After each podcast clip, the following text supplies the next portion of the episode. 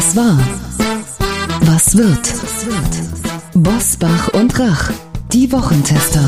Powered bei Redaktionsnetzwerk Deutschland und Kölner Stadtanzeiger. Und hier sind die Wochentester. Wolfgang Bosbach und Christian Rach. Nein, Wolfgang Bosbach ist heute nicht hier. Ich vertrete ihn. Hallo und herzlich willkommen. Hier ist Uli Jorges aus Berlin. Und natürlich auch ein kräftiges Hallo von Christian Rach aus Hamburg.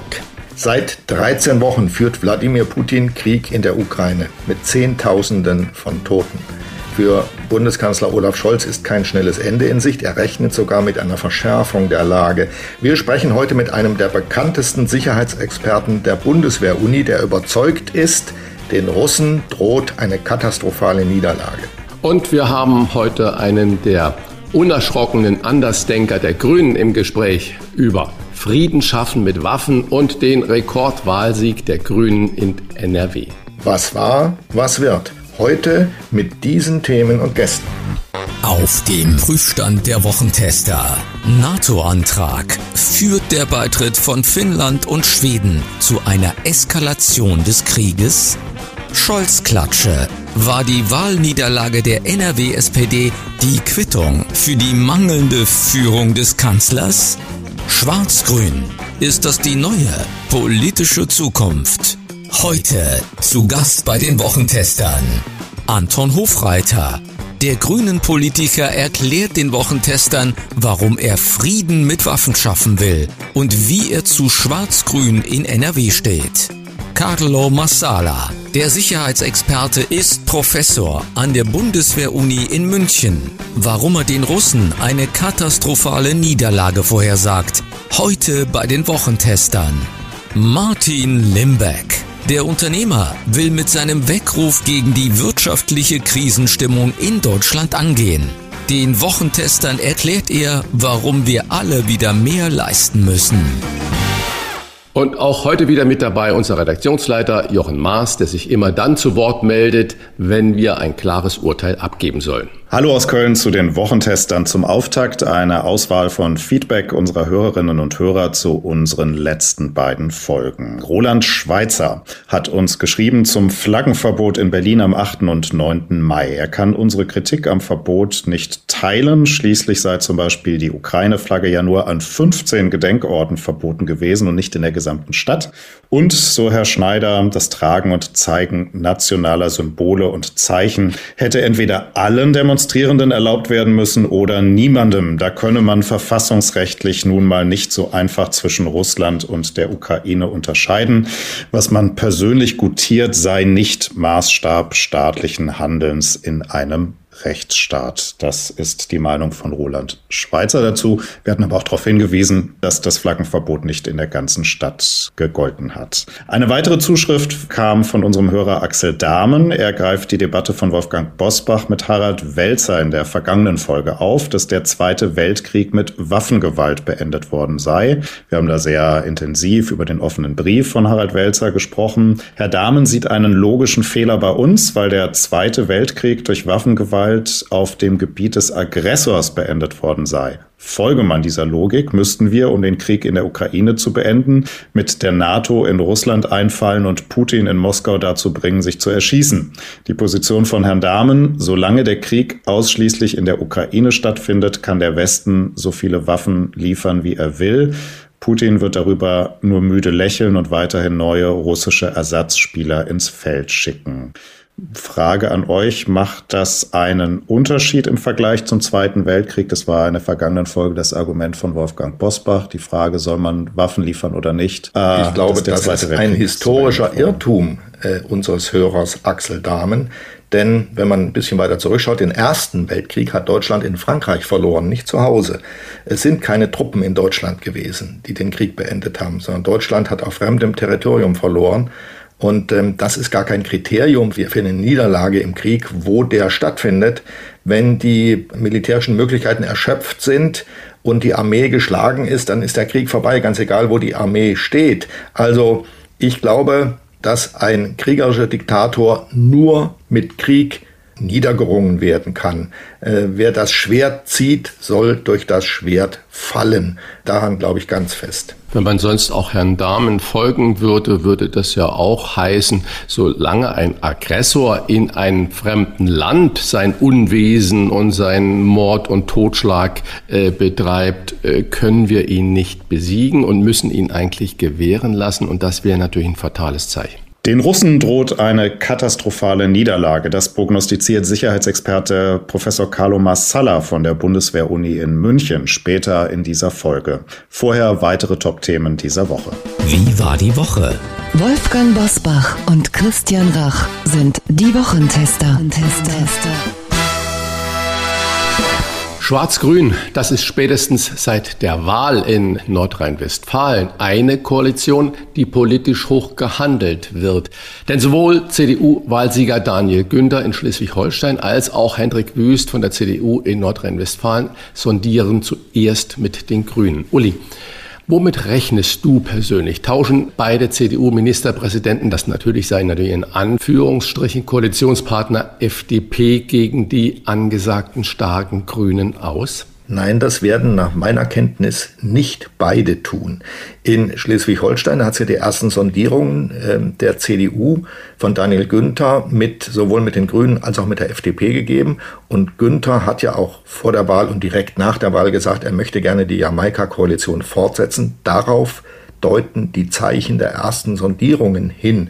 Vermutlich wird, wenn dann nicht noch irgendwas querkommt, auf der Themenebene, vermutlich wird dort die Jamaika-Koalition fortgesetzt. Das ist etwas Besonderes, denn die, die beiden Koalitionspartner braucht Günther gar nicht. Er braucht nur einen. Er könnte mit den Grünen oder mit der FDP regieren und nun will er mit beiden weiter regieren. Das ist eine merkwürdige Geschichte aus seiner Sicht gar nicht schlecht gedacht, denn er hat keine wirkungsvolle Opposition dann mehr im Landtag, wenn er mit beiden regiert. Das ist auch als politische, wie soll ich sagen, als politische Aufstellung interessant, ähm, weil da eben ganz unterschiedliche Parteien in seiner Regierung versammelt sind und er führt sie alle. Er führt verschiedene Farben dennoch ungewöhnlich. Man muss sehen, ob das stabil bleibt oder ob nicht zwischendurch einem der beiden, die eigentlich unnötig sind, der Geduldsfaden reißt und die wollen dann doch raus. Aber jedenfalls meine Prognose ist, in Kiel wird die Jamaika-Koalition fortgesetzt auf der Luxusebene. Drei Parteien und man braucht eigentlich nur zwei. Anders sieht's in Nordrhein-Westfalen aus. Da wird Hendrik Wüst mit den Grünen zusammengehen. Die Zeichen stehen gut, die haben auch schon sondiert. Und die FDP dort wollte gar nicht in einer anderen Koalition, einer Ampelkoalition mit der SPD und den Grünen regieren. Sie hat gesagt, wir haben die Wahl verloren. Das gehört sich nicht. Diese Haltung finde ich nobel. Ein aktuelles Update zu diesem Thema, das uns am Donnerstagabend erreicht hat. Jamaika in Schleswig-Holstein ist vom Tisch. Es gab ein erstes Sondierungsgespräch von CDU, Grünen und FDP. Daniel Günther hätte gerne Jamaika neu aufgelegt, doch nach dem ersten Sondierungsgespräch steht fest, die Jamaika-Koalition in Schleswig-Holstein ist vom Tisch. Wie es weitergeht, noch ungewiss, aber damit steht doch die Weiche auch in Schleswig-Holstein stark auf Schwarz-Grün. Christian, wie erklärst du dir eigentlich diesen massiven Absturz der FDP in der Wählergunst? Fehlt den Freien Demokraten der Markenkern oder will Deutschland einfach nicht liberal regiert werden?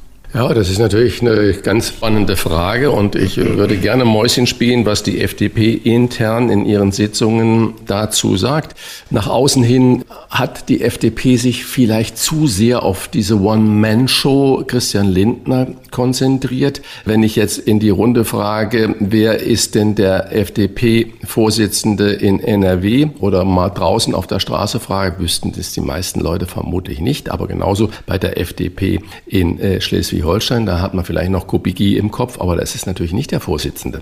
Und das heißt also, heute finden ja Landtagswahlen oft als Personenwahlen statt. Und man sieht äh, Kretschmann in äh, Baden-Württemberg, Malu Dreyer oder auch Manuela Schwesig als Landesmutti und in äh, Daniel Günther ebenfalls. Das heißt, damit hat es natürlich eine gesichtslose Partei schwer. Vielleicht spielt aber auch eine Rolle, dass äh, Christian Lindner seit Anfang des Jahres oder zu, spätestens zumindest seit der, der Krise der, des Ukraine-Krieges wie abgetaucht war. Robert Habeck hat eigentlich die wirtschaftlichen und die finanzpolitischen Situationen übernommen. Wenn ich mal zurückdenke an vorhergehende Wirtschaftsminister, von denen ist eigentlich keiner durch irgendwelche schlauen oder brillanten Ideen oder Kommunikation aufgefallen. Der unglückliche Peter Altmaier und alle davor. Man weiß schon gar nicht mehr, wer das war. Und das Wirtschaftsministerium ist eigentlich verkommen zu einem so Beratungsministerium, was aber gar keine große Auswirkungen macht oder Einfluss hat. Und Habeck hat das natürlich geschafft, eigentlich als das glänzende Ministerium äh, dazustehen. Und der Finanzminister hat sich dem kräftig untergeordnet.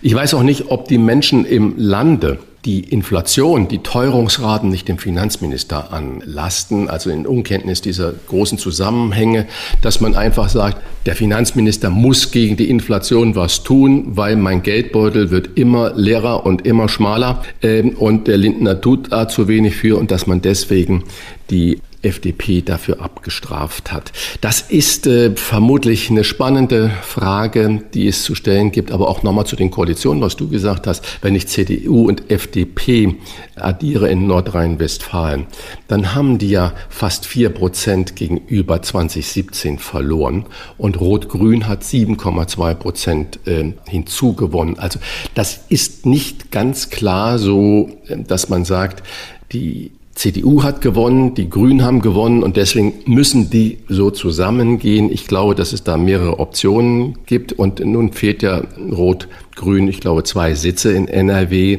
Hätten die diese zwei Sitze, glaube ich, dass die SPD sich gegenüber der CDU durchsetzen würde und den Ministerpräsident der SPD wählen würde. Also das ist nicht ganz so einfach und ich bin gespannt, wie die da in Verhandlungen sich einigen werden und was dabei noch herauskommt. Ich glaube auf keinen Fall, dass die FDP eine Ampel in NRW mitmachen kann, weil dann wäre sie vermutlich ganz weg vom Fenster. Ich glaube, wir müssen uns ich unterschreibe alles, was du gesagt hast, aber wir müssen noch zwei Aspekte zusätzlich sehen. Ich glaube erstens, man darf nicht mehr so ohne weiteres von Rot-Grün und Schwarz-Gelb ausgehen. Diese Farbspiele verlieren wahnsinnig an Bedeutung. Inzwischen kann heute jeder mit jedem koalieren und das tun sie auch. Und was in NRW passiert ist, hat, glaube ich, sozusagen wahlmechanisch damit zu tun, dass vorher, vor der Wahl, in allen Medien die Rede war von einem Kopf-an-Kopf-Rennen zwischen SPD und CDU. Da ist sicher ein erklecklicher Teil von bürgerlichen Wählern, die früher mal FDP gewählt haben, zur CDU gegangen, um zu verhindern, dass Herr Kutschaty Ministerpräsident wird. Das passiert in solchen Situationen. Wenn bürgerliche Wähler im Prinzip zwei Parteien äh, zur Auswahl haben, dann gehen die dann mal rüber und wählen die andere. Das ist der FDP ähm, zum Schaden geworden und im Außerdem glaube ich, wenn man heute mal sowohl in Berlin als auch in Düsseldorf darauf schaut, welche Ministerien die FDP hatte bzw. hat, dann kann man feststellen, dass es, konnte natürlich keiner ahnen, dass unter den heutigen Bedingungen viele die falschen Häuser sind. Selbst das Finanzministerium unter Christian Lindner hat wahnsinnig an Bedeutung verloren. Das sah anfangs nicht so aus, weil er eben nichts anderes tut, als neue Schulden machen und zig Milliarden rauszuhauen naja, für diesen und jenen Zweck. Und damit ist er als äh, Sparminister, als Mann, der mit Geld umgeht, der eigentlich vermutlich mal an eine große Steuerreform gedacht hat, einfach verbrannt. Ähm, das ist einer der Markenkerne der FDP, den gibt's nicht mehr. Ja, das sind ja meine Worte. Ja. Äh, nur mal rein theoretisch. Es wäre ja auch die Koalition CDU-SPD denkbar. Aber darüber wird natürlich überhaupt nicht äh, gesprochen. Und die Frage ist, wie lange kann ein Juniorpartner in der Zweierkoalition äh, überhaupt überleben oder bestehen, ohne sein Profil zu verlieren. Äh, wir erleben ja jetzt gerade die in Berlin, dass die Grünen eigentlich die diejenigen sind in der Dreierkoalition, die das meiste, die die meiste Aufmerksamkeit generieren über ähm, kluges Handeln und vor allen Dingen auch über kluge PR-Strategie. Und wenn ich sehe, wie Olaf Scholz eigentlich, ich formuliere es sehr höflich, unglücklich PR-mäßig agiert, dann äh, schadet das natürlich auch der gesamten Partei. Nur noch 38 Prozent der Deutschen sagen laut RTL und NTV-Umfrage, dass Bundeskanzler Olaf Scholz gut durch Krisen führen kann. Und die Kommunikationsexpertin Isabella Gracia verglich Scholz Reden bei unseren Kollegen von The Pioneer mit Horoskopen. Denn Scholz wähle seine Worte so allgemein, dass sich jeder irgendwie darin wiederfinden könne. Sie selbst habe diese Technik in ihrer Ausbildung als Hypnotiseurin gelernt und äh, RTL hat ja auch ein Bürgerfragen mit Olaf Scholz äh, veranstaltet und da haben nur 1,3 Millionen Menschen zugesehen und das in dieser schwierigen Zeit. Uli, der Bundeskanzler als Hypnotiseur oder als Einschlafsinger, kann das irgendwie gut gehen? Ist Scholz schuld an dem SPD-Desaster in NRW? Ja, zunächst mal halte ich dieses Bild vom Hypnotiseur für völlig verkehrt. Ein Hypnotiseur bringt ja die Menschen dazu, die er in Trance versetzt hat, ihm zu folgen und alles zu tun, was er von ihnen will. Das kann ich nun wirklich bei Scholz nicht. Also entdecken. eher Schlaftablette?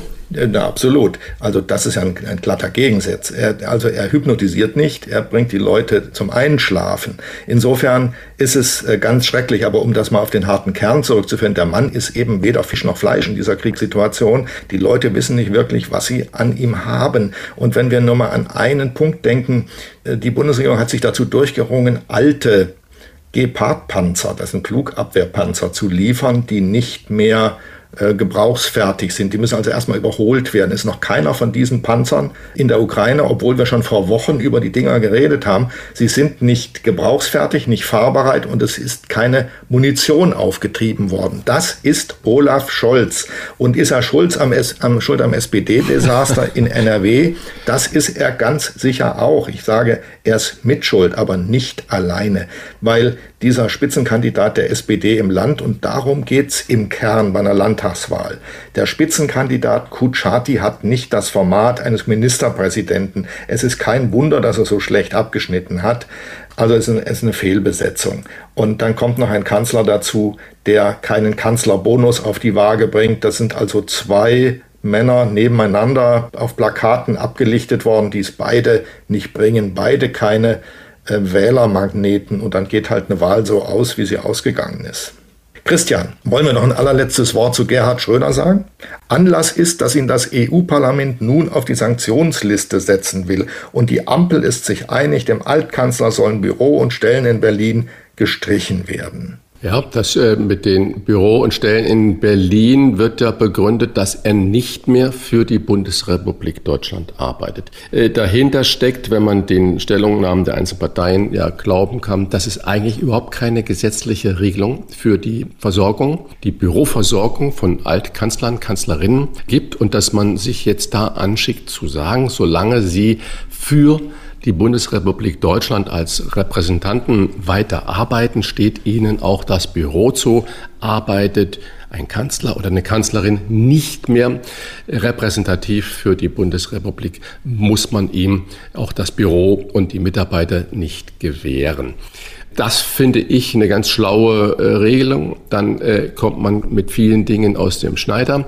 Und man könnte eigentlich auch Schröder mal noch eine Frist setzen und sagen, lieber ehemaliger Altbundeskanzler, bitte, wenn du für Deutschland, für uns als Bundesrepublik Deutschland weiter repräsentativ unterwegs sein möchtest, distanziere dich bitte von deinen Geschäften, lass sie ruhen mit äh, Russland, äh, von deiner Freundschaft zu Putin, werde wieder Repräsentant Deutschlands, dann kannst du dein Büro behalten. Tust du das nicht, ist das Büro und die Mitarbeiter weg. Ist eine gute Sache. Ob das EU-Parlament jetzt der Ansprechpartner und auch der Meinungsführer sein sollte, um Gerhard Schröder zu sanktionieren, das wage ich doch zu bezweifeln.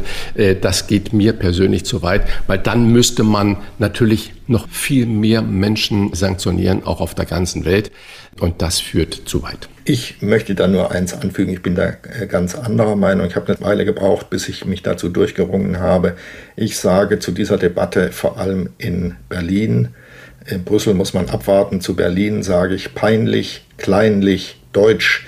Als Gerhard Schröder nach Moskau gefahren ist, vor einigen Wochen, da hat er das auf Bitten der Ukraine getan. Herr Melnik, der ukrainische Botschafter, hat ihn hier öffentlich gebeten, er möge doch versuchen zu vermitteln.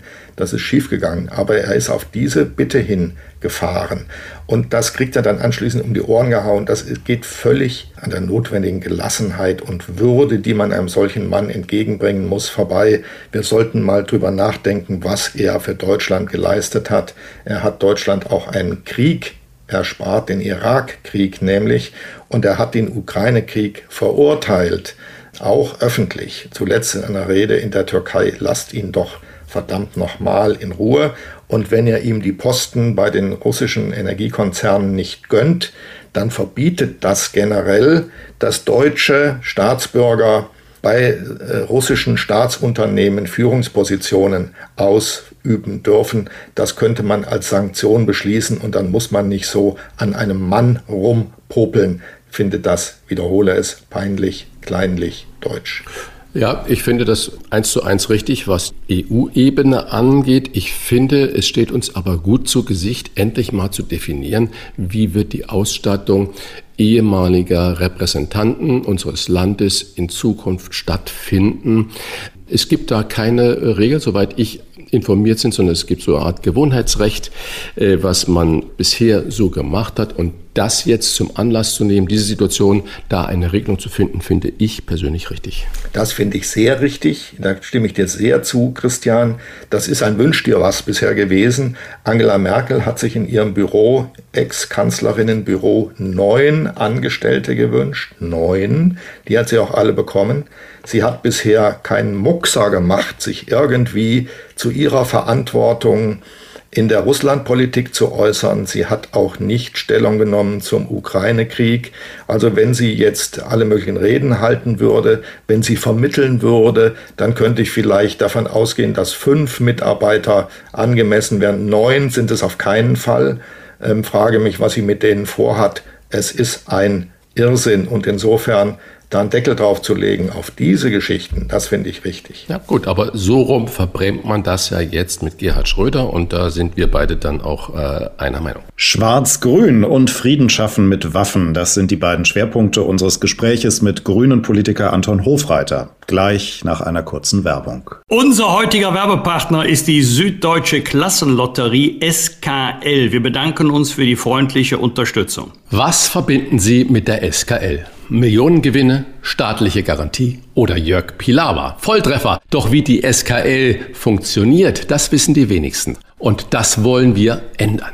Die SKL ist eine Lotterie für ganz Deutschland. Jeden Tag können Sie bei der SKL mindestens eine Million Euro gewinnen und das staatlich garantiert. Das Besondere an einer Klassenlotterie ist, dass die Gewinne von Monat zu Monat steigen. Die Lotterie nimmt also immer mehr Fahrt auf und läuft über einen Zeitraum von sechs Monaten. Das Spielprinzip, entweder Sie setzen mutig alles auf ein Los und erhöhen so den möglichen Gewinn, oder Sie setzen auf mehrere Losanteile und erhöhen so Ihre Gewinnchancen. Mitspielen ist ganz einfach. Bestellen Sie Ihr Los im Internet unter skl.de slash gewinnen und warten Sie in Ruhe auf Ihr Glück. Start der nächsten Lotterie ist am 1. Juni 2022.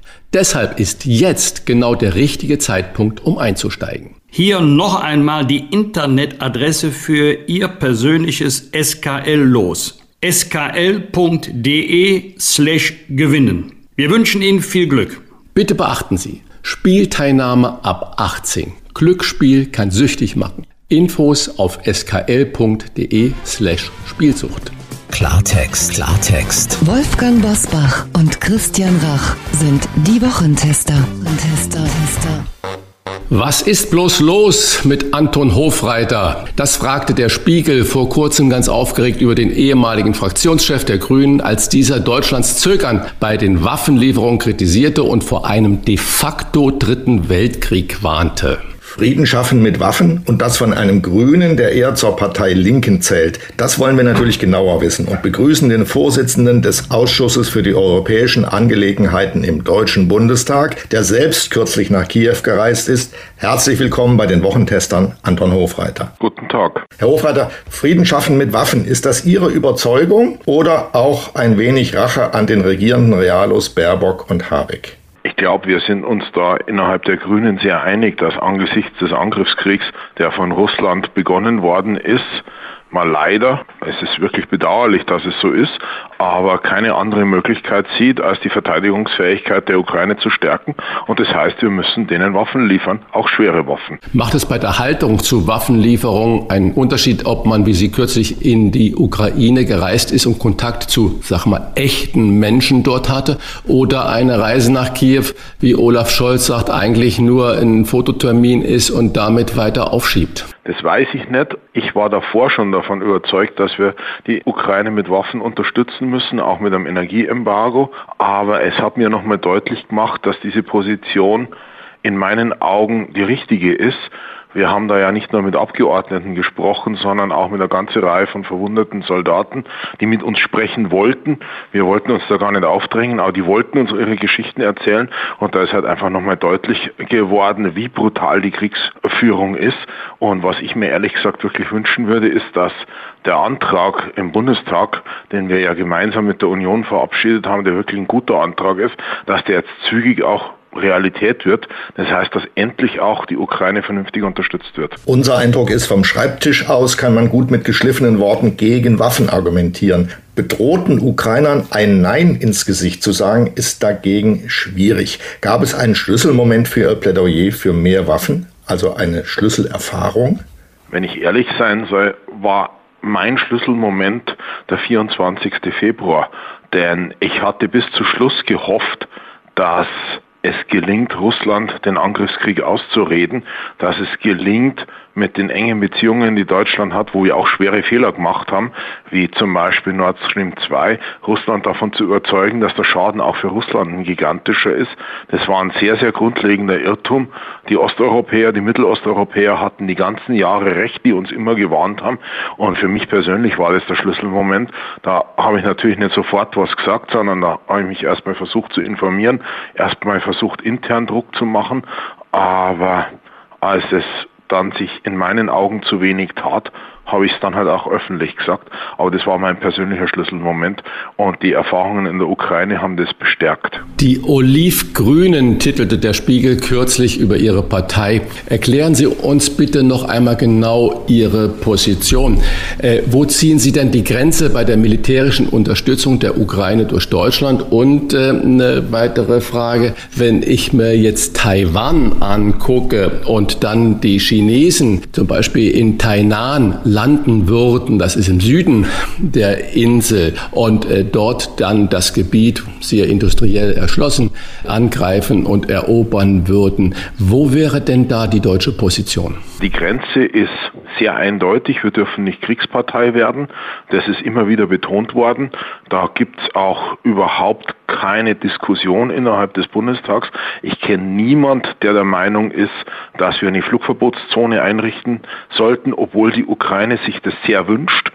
Ähm, das haben wir auch, muss man sagen, das war auch ein bitterer Moment mit den Abgeordneten in der Ukraine, habe ich das selber diskutiert. Die haben gesagt, schaut mal, was bei uns alles bombardiert wird, ähm, könnt ihr nicht. Und da musste ich sagen, Nein, können wir leider nicht.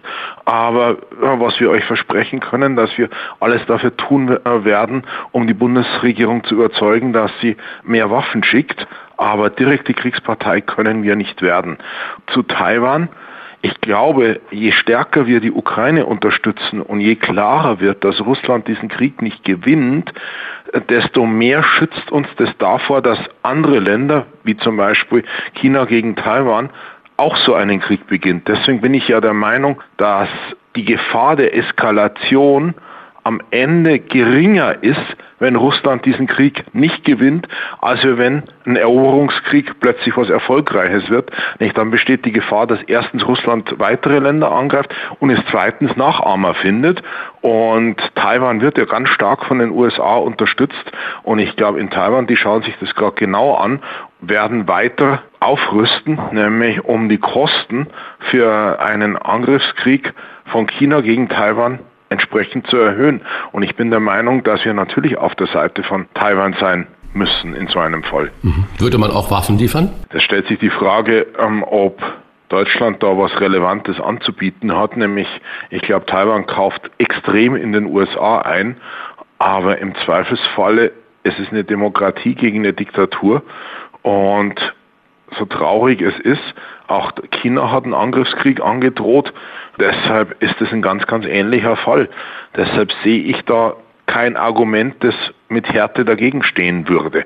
Denn wie gesagt, außerdem die USA liefern ja auch in erheblichen Umfang Waffen an Taiwan. Kommen wir nochmal zurück zu unserer deutschen Position und zwar mit der Frage, was dürfen wir und was nicht. Wir haben uns wegen unserer Nazi-Geschichte lange nicht an Kriegen beteiligt und wenn dann nur humanitär. Wenn wir den Völkermord, nennen wir es mal so, in der Ukraine sehen, ist es unsere moralische Pflicht als ehemaliges Täterland, Putin zu stoppen. Ist das ein Argument oder zählt das heute nicht mehr? Ich bin immer sehr vorsichtig mit äh, diesem Argument, weil es so eine extreme moralische Aufladung hat. Aber ich halte es weiter für richtig, dass wir zum Beispiel in den schrecklichen Bürgerkrieg von Jemen keine Waffen liefern, wo im Grunde alle Beteiligten die Zivilbevölkerung terrorisieren. Also an dieser Position ist nichts falsch ähm, geworden, aber wenn man sich anschaut, äh, was in der Ukraine alles angerichtet worden ist, auch weiter dann in Russland, ich glaube, dass es für eine Demokratie, für eine rechtsstaatliche Demokratie wie unsere, ich weiß nicht, ob eine Pflicht, aber ich finde es einfach absolut richtig, dass wir äh, Ukraine unterstützen gegen den Aggressor. Denn wir helfen dem Schwächeren gegen den Stärkeren. Wir helfen äh, den Angegriffenen gegen den Aggressor. Wir helfen der Demokratie gegen die Diktatur. Und wenn man sich die Geschichte anschaut, und wir haben da ja oft als Deutsche einen sehr unscharfen Blick auf Mittel- und äh, Osteuropa, dann ist es auch gleichzeitig ein Kolonialkrieg und wir helfen äh, den Menschen, die kolonialisiert werden sollen, gegen den Kolonisatoren. Und deshalb finde ich es einfach geboten, dass wir dem Land helfen und den Menschen dort hatten. Ihr Parteichef Robert Habeck wird allgemein gelobt dafür, dass er Gewissensbisse so gut artikulieren kann. Fehlt diese Gabe unserem Kanzler? Da will ich ehrlich gesagt überhaupt nicht urteilen darüber. Natürlich ist es wichtig für einen Regierungschef, klar zu kommunizieren und da kann man das eine oder andere Fragezeichen auf alle Fälle zurecht machen. Aber persönlich wäre mir einfach nochmal deutlich wichtiger, dass wir Natürlich nicht unüberlegt, natürlich nicht übereilt, aber der Krieg findet jeden äh, Tag statt. Tatkräftig handeln. Und dazu gehören halt im Moment eine Reihe von Dingen. Ausreichend humanitäre und wirtschaftliche Unterstützung, dass die Ukraine nicht kollabiert. Dann ausreichend äh, Waffenlieferung, so bitter das ist damit die Ukraine standhalten kann. Nämlich Russland hat ja schon angekündigt, zu versuchen, Odessa zu erobern. Es hat angekündigt, dass sie dann den Krieg auf die Republik Moldau ausweiten äh, wollen. Und des Weiteren gehört auch dazu, dass wir verstärkt daran arbeiten, dass wir möglichst wenig Geld an Russland überweisen. Das heißt, die Ausweitung der Energieembargo, die Deckelung der Preise für die Energie, die wir einkaufen. Gerade Italien hat einen ganz spannenden Vorschlag gemacht. Wenn wir schon kein Erdgasembargo machen können oder wollen, dann äh, frieren wir wenigstens die Preise ein. Also da gibt es noch vieles, was wir tun können. Wissen Sie überhaupt, was Scholz wirklich will? Es gibt erste Kommunikationsfachleute, die seine Reden mit den Allgemeinplätzen von Horoskopen vergleichen.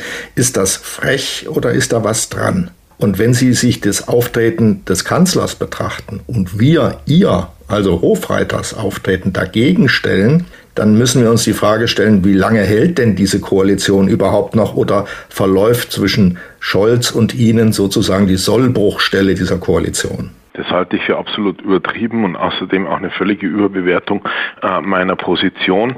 Wie gesagt, Menschen haben unterschiedliche Kommunikationsstile und wie ich schon sagte, entscheidend ist, was passiert. Und gerade wenn ich mir anschaue, Ringtausch, Jetzt erste Sache mit Tschechien, 15 äh, Panzer, aber Polen beschwert sich, dass es zu zögerlich geht, die Slowakei beschwert sich, dass es zu zögerlich geht, dann die Ukraine beschwert sich, dass es bei den direkten Lieferungen zu zögerlich geht, dann wenn man sich anschaut, die Posse um die Gepard-Panzer, wo ja, immer noch keine Munition keiner, es fährt ist. keiner und keine Munition da. Das liegt doch alles am Kanzleramt, oder?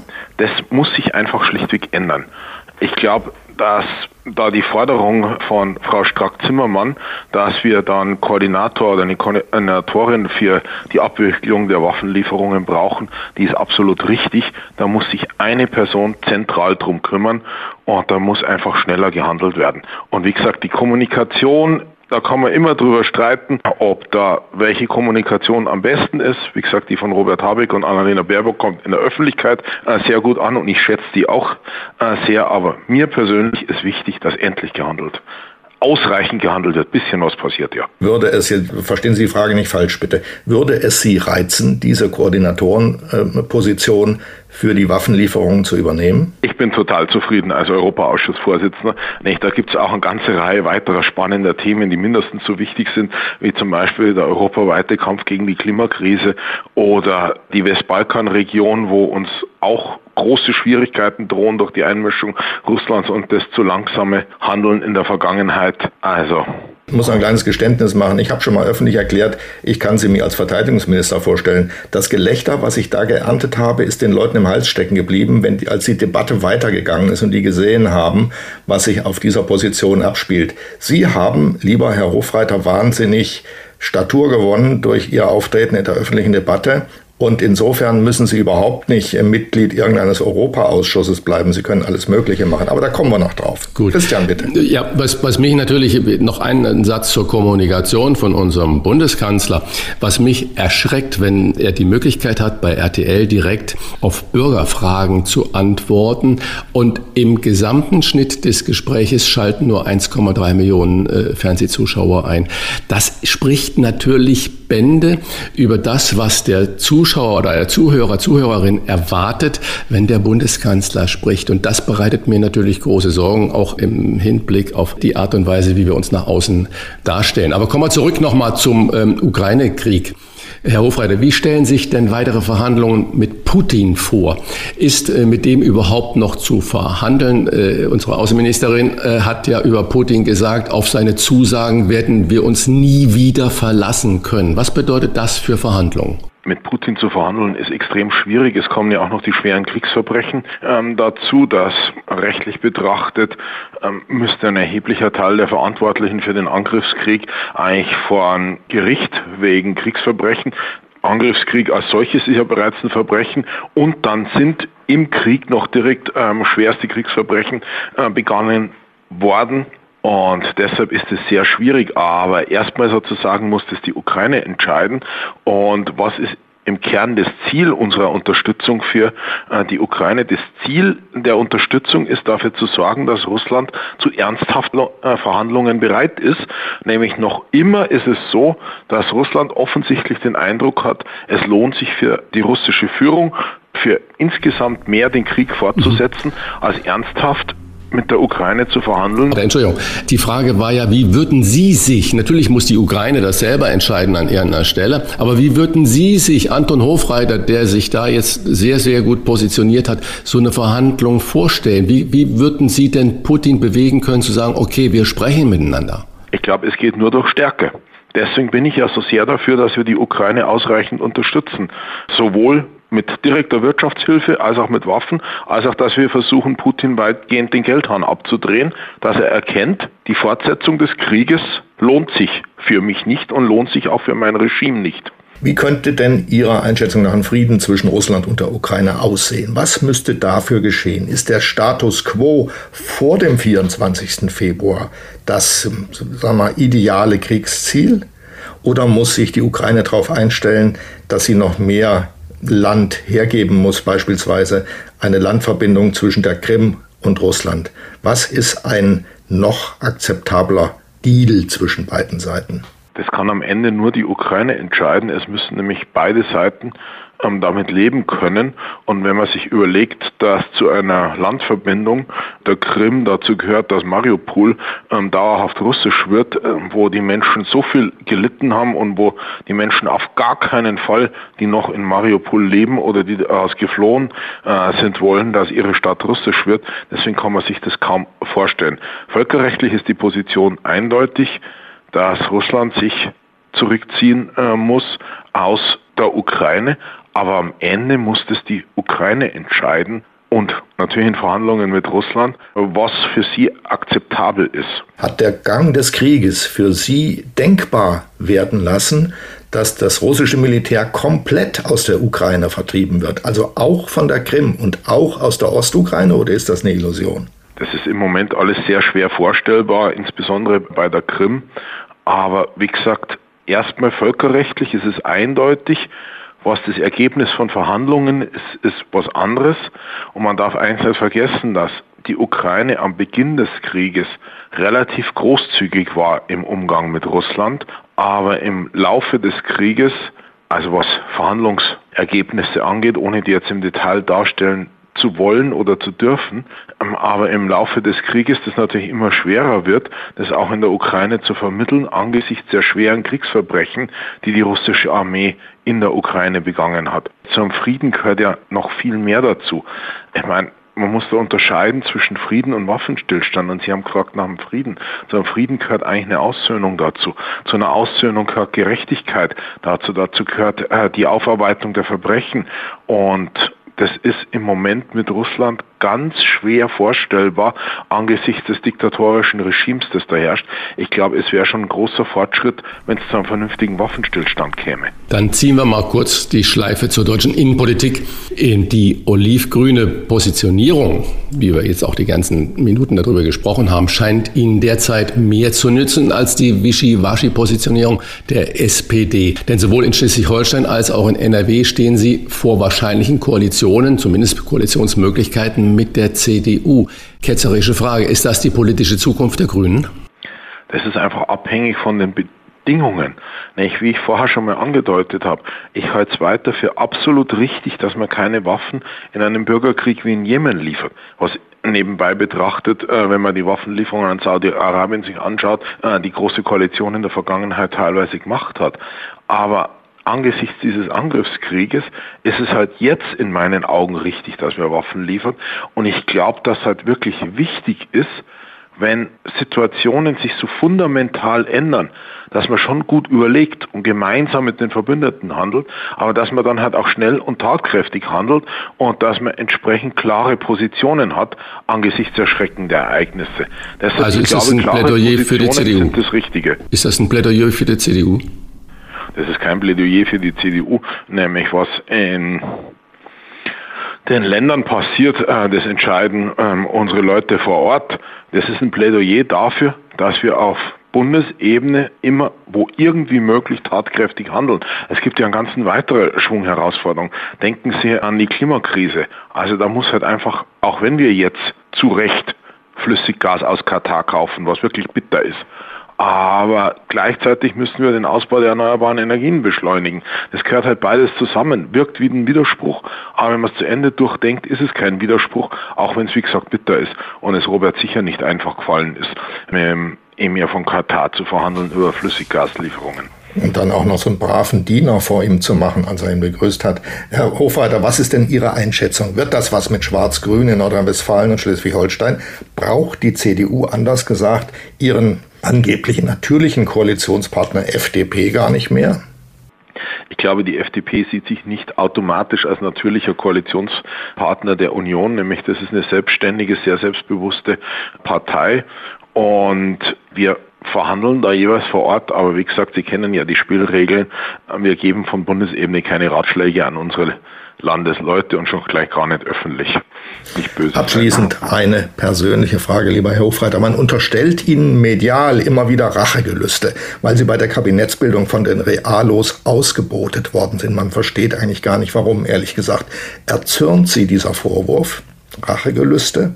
Ich glaube, Menschen sozusagen sind schnell dabei, einem persönliche Interessen zu unterstellen. Ich verstehe bloß die Logik nicht dahinter.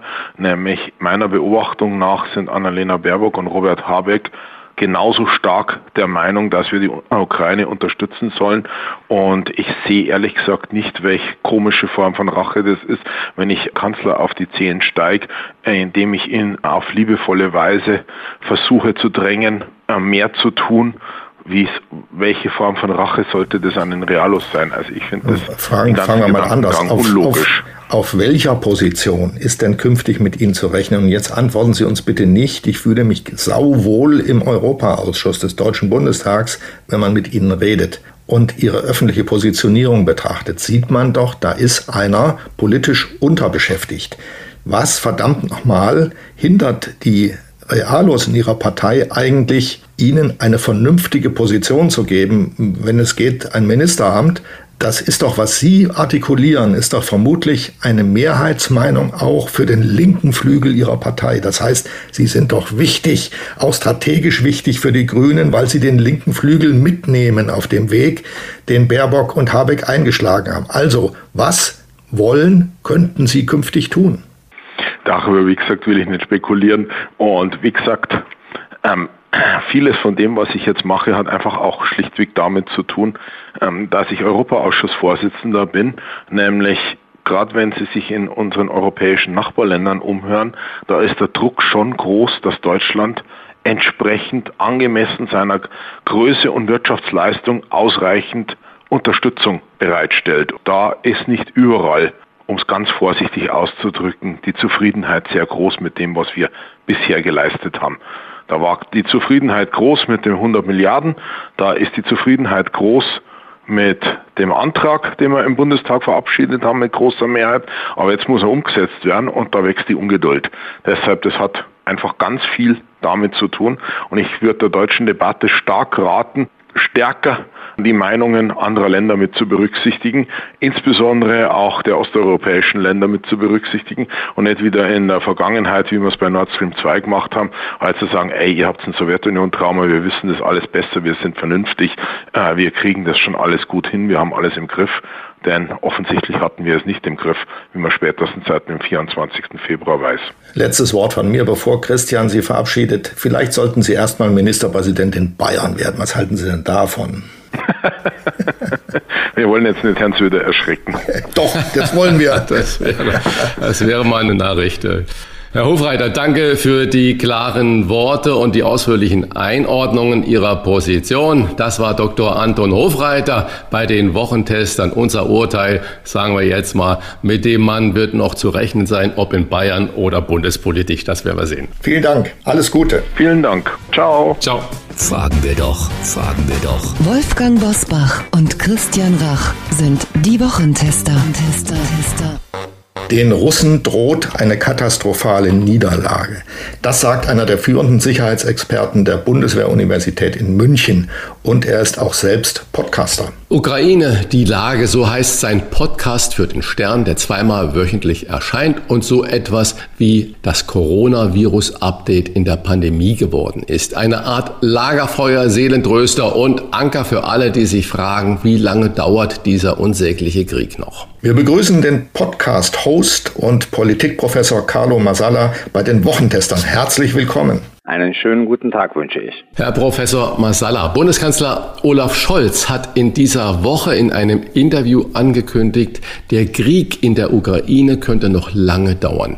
Wie schätzen Sie das ein? Ja, ich glaube, Olaf Scholz hat da mit seiner Einschätzung recht. Also was wir seit zwei, drei Wochen erleben, also seit die russische Föderation ihre Großoffensive im Donbass angekündigt hat. Wir erleben zum einen, dass äh, die, sich sowohl die russische Föderation als auch die ukrainische Armee in ihren Stellungen eingräbt und wir erleben dann zum anderen eine Art, ich sag mal, modernes Verdun-Szenario.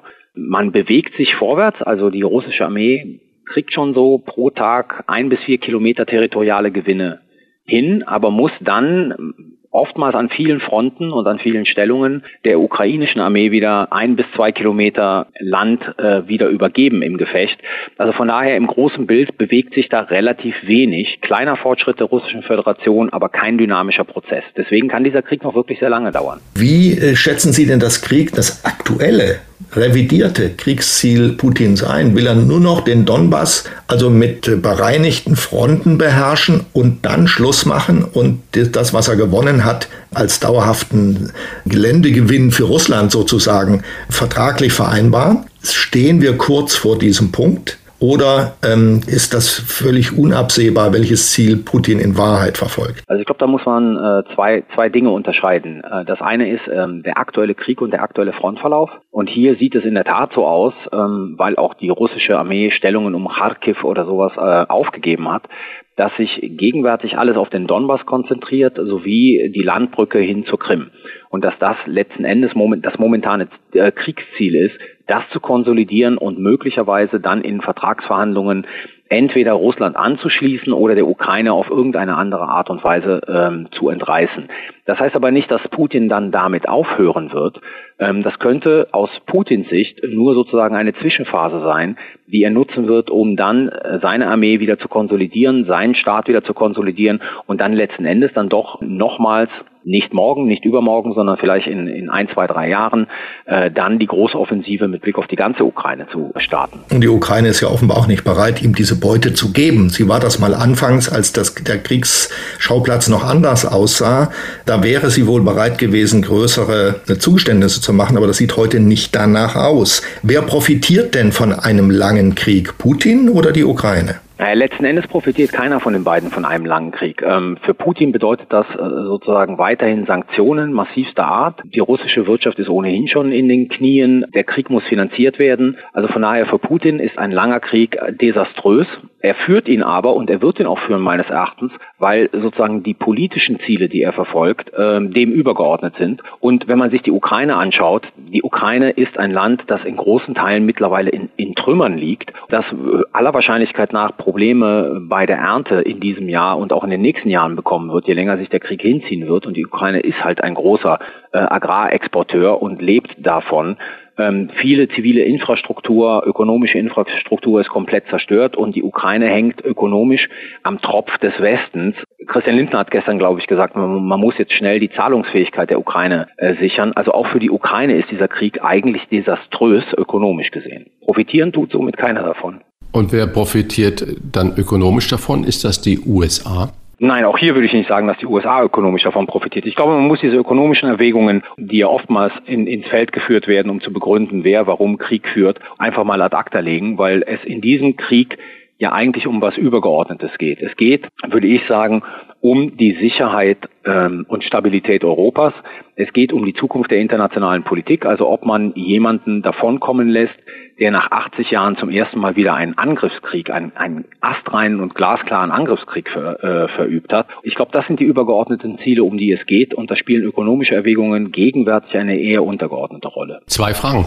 Wenn Sie sagen, die übergeordneten Ziele, könnte es auch ein Zeichen an China sein, äh, liebes China, wenn du Taiwan eingreifst, du siehst, der Westen ist geschlossen. Zweite Frage, die Dauer des Krieges würde Putin vermutlich damit kalkulieren, dass der Westen irgendwann kriegsmüde ist und dann wegschaut und sagt, naja, im Gottes Namen, nun passiert's halt so? Also mit Blick auf die erste Frage sprechen Sie da einen extrem wichtigen Punkt an. Diese ganze Phase bis zum Krieg, also wo man sozusagen über Gespräche versucht hat, Putin von einem Angriff auf die Ukraine abzuhalten. Das war natürlich auch eine Phase, die von China sehr aufmerksam beobachtet wurde, weil meine These, wenn es der Russischen Föderation gelungen wäre, also nur durch die Massierung von Truppen, durch das Ausstoßen von Drohungen und durch das Stellen von überzogenen politischen Forderungen, einen Erfolg davon zu tragen, dann wäre das meines Erachtens eine Blaupause für eine ähnliche chinesische Aktion mit Blick auf Taiwan in ein paar Jahren gewesen. Und ich glaube, das war den USA und auch den europäischen Staaten sehr bewusst, dass es in der Ukraine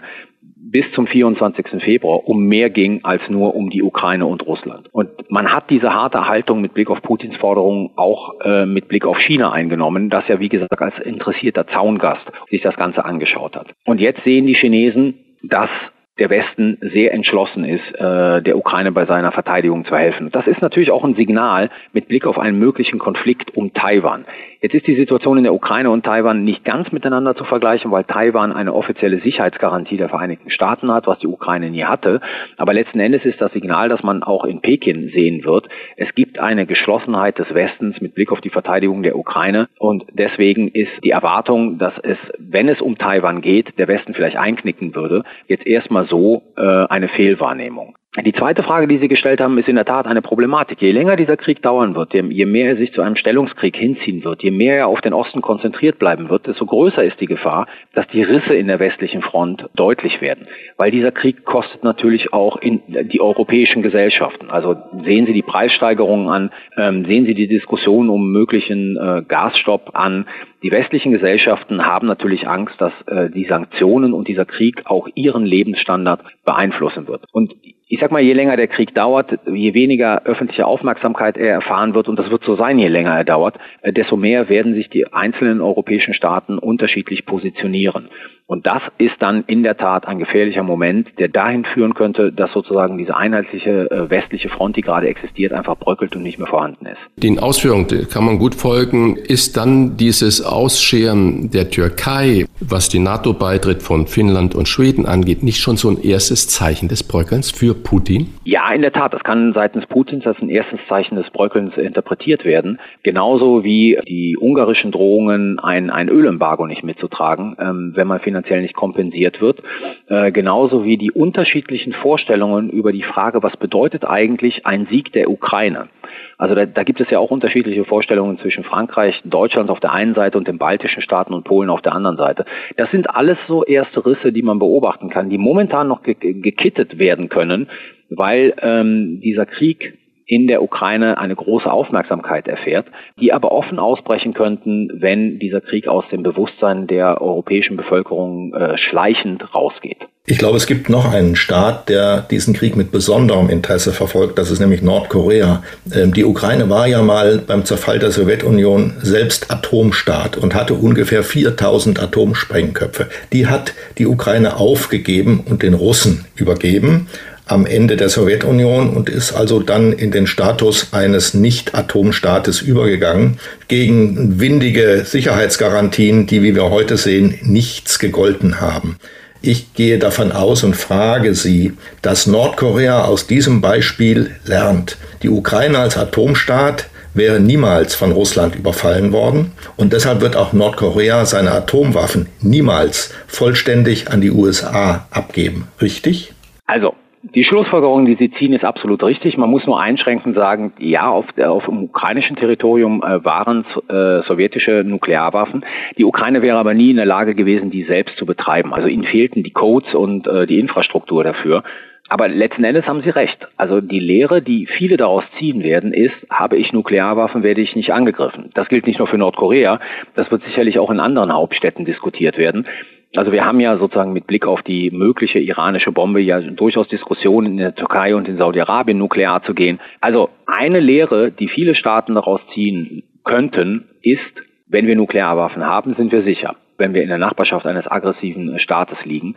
Ähm, wenn wir keine haben, dann sind wir ein potenzielles Opfer. In dieser Woche haben viele aufgeatmet, als der NATO-Generalsekretär davon sprach, die Ukraine könne den Krieg gewinnen. Von einer Kriegswende war die Rede. Sehen Sie auch eine Wende?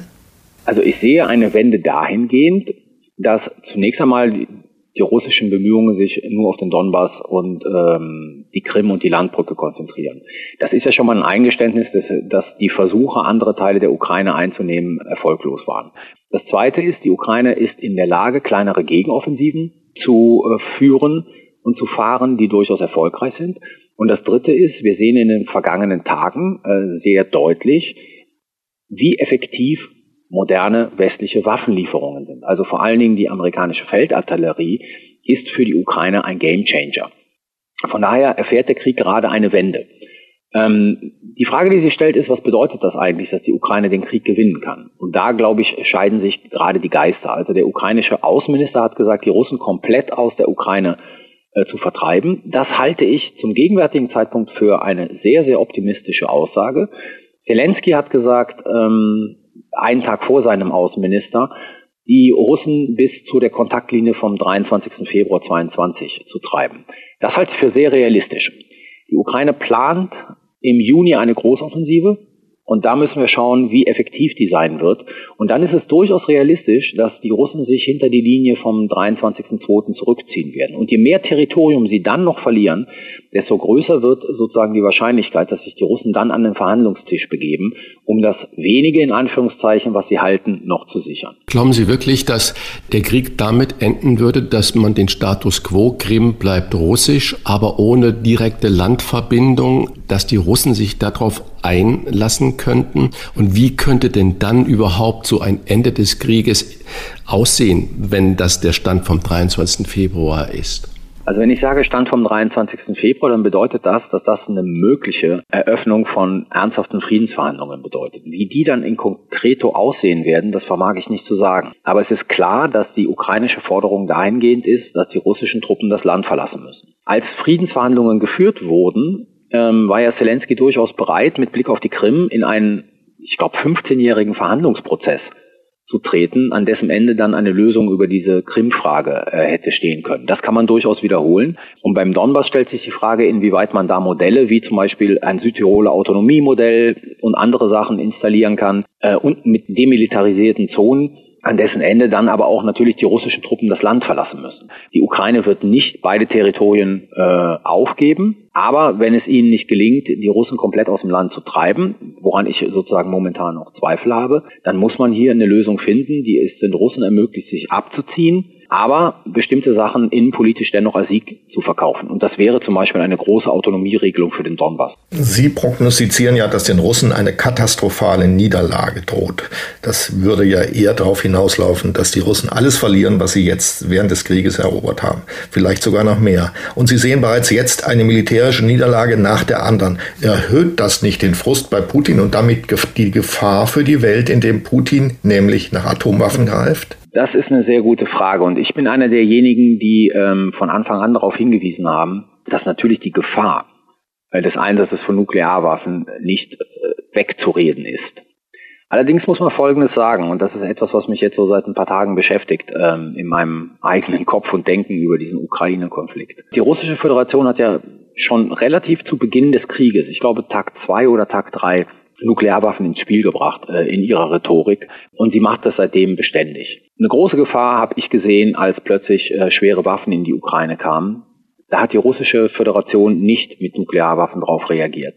Je mehr Territorium sie verlieren, da stellt sich für mich die Frage, was für einen Sinn würde denn der Einsatz von Nuklearwaffen denn dann noch machen? Also ich habe den Einsatz von Nuklearwaffen, also taktischen Nuklearwaffen als Demonstrationsschlag immer dahingehend gesehen, dass man den Westen warnen will, die Ukraine so massiv zu unterstützen. Wenn man das jetzt machen würde, die Waffen sind schon da. Also es kommen zwar immer mehr, aber viele Waffen sind schon da, die es den Ukrainern ja ermöglichen, effektiv zu operieren. Also wo würde jetzt momentan der Sinn eines solchen Demonstrationsschlages liegen?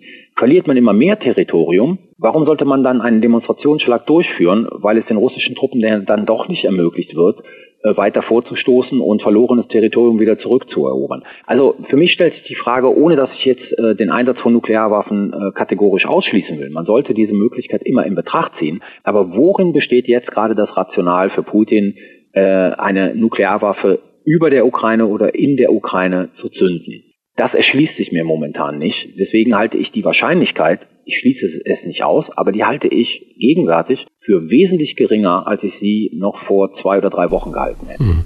Sie sagen ja rational, das ist ja schon das Problem, dass man ja im Moment Putin die Ratio einfach abspricht, weil keiner das irgendwie auch nur im Ansatz begreift, was er da wirklich möchte. Und wie müssen wir darauf ähm, reagieren? Das ist ja die Hauptfrage. Es wurde ja in den vergangenen Wochen in Deutschland immer wieder heftig über die Lieferung von schweren Waffen an die Ukraine diskutiert und über die generelle Frage, kann man mit Waffen Frieden schaffen? Was ist Ihre Einschätzung, wenn ich diese Fragen auf Putin gemünzt hin formuliere? Versteht Putin nur die Härte?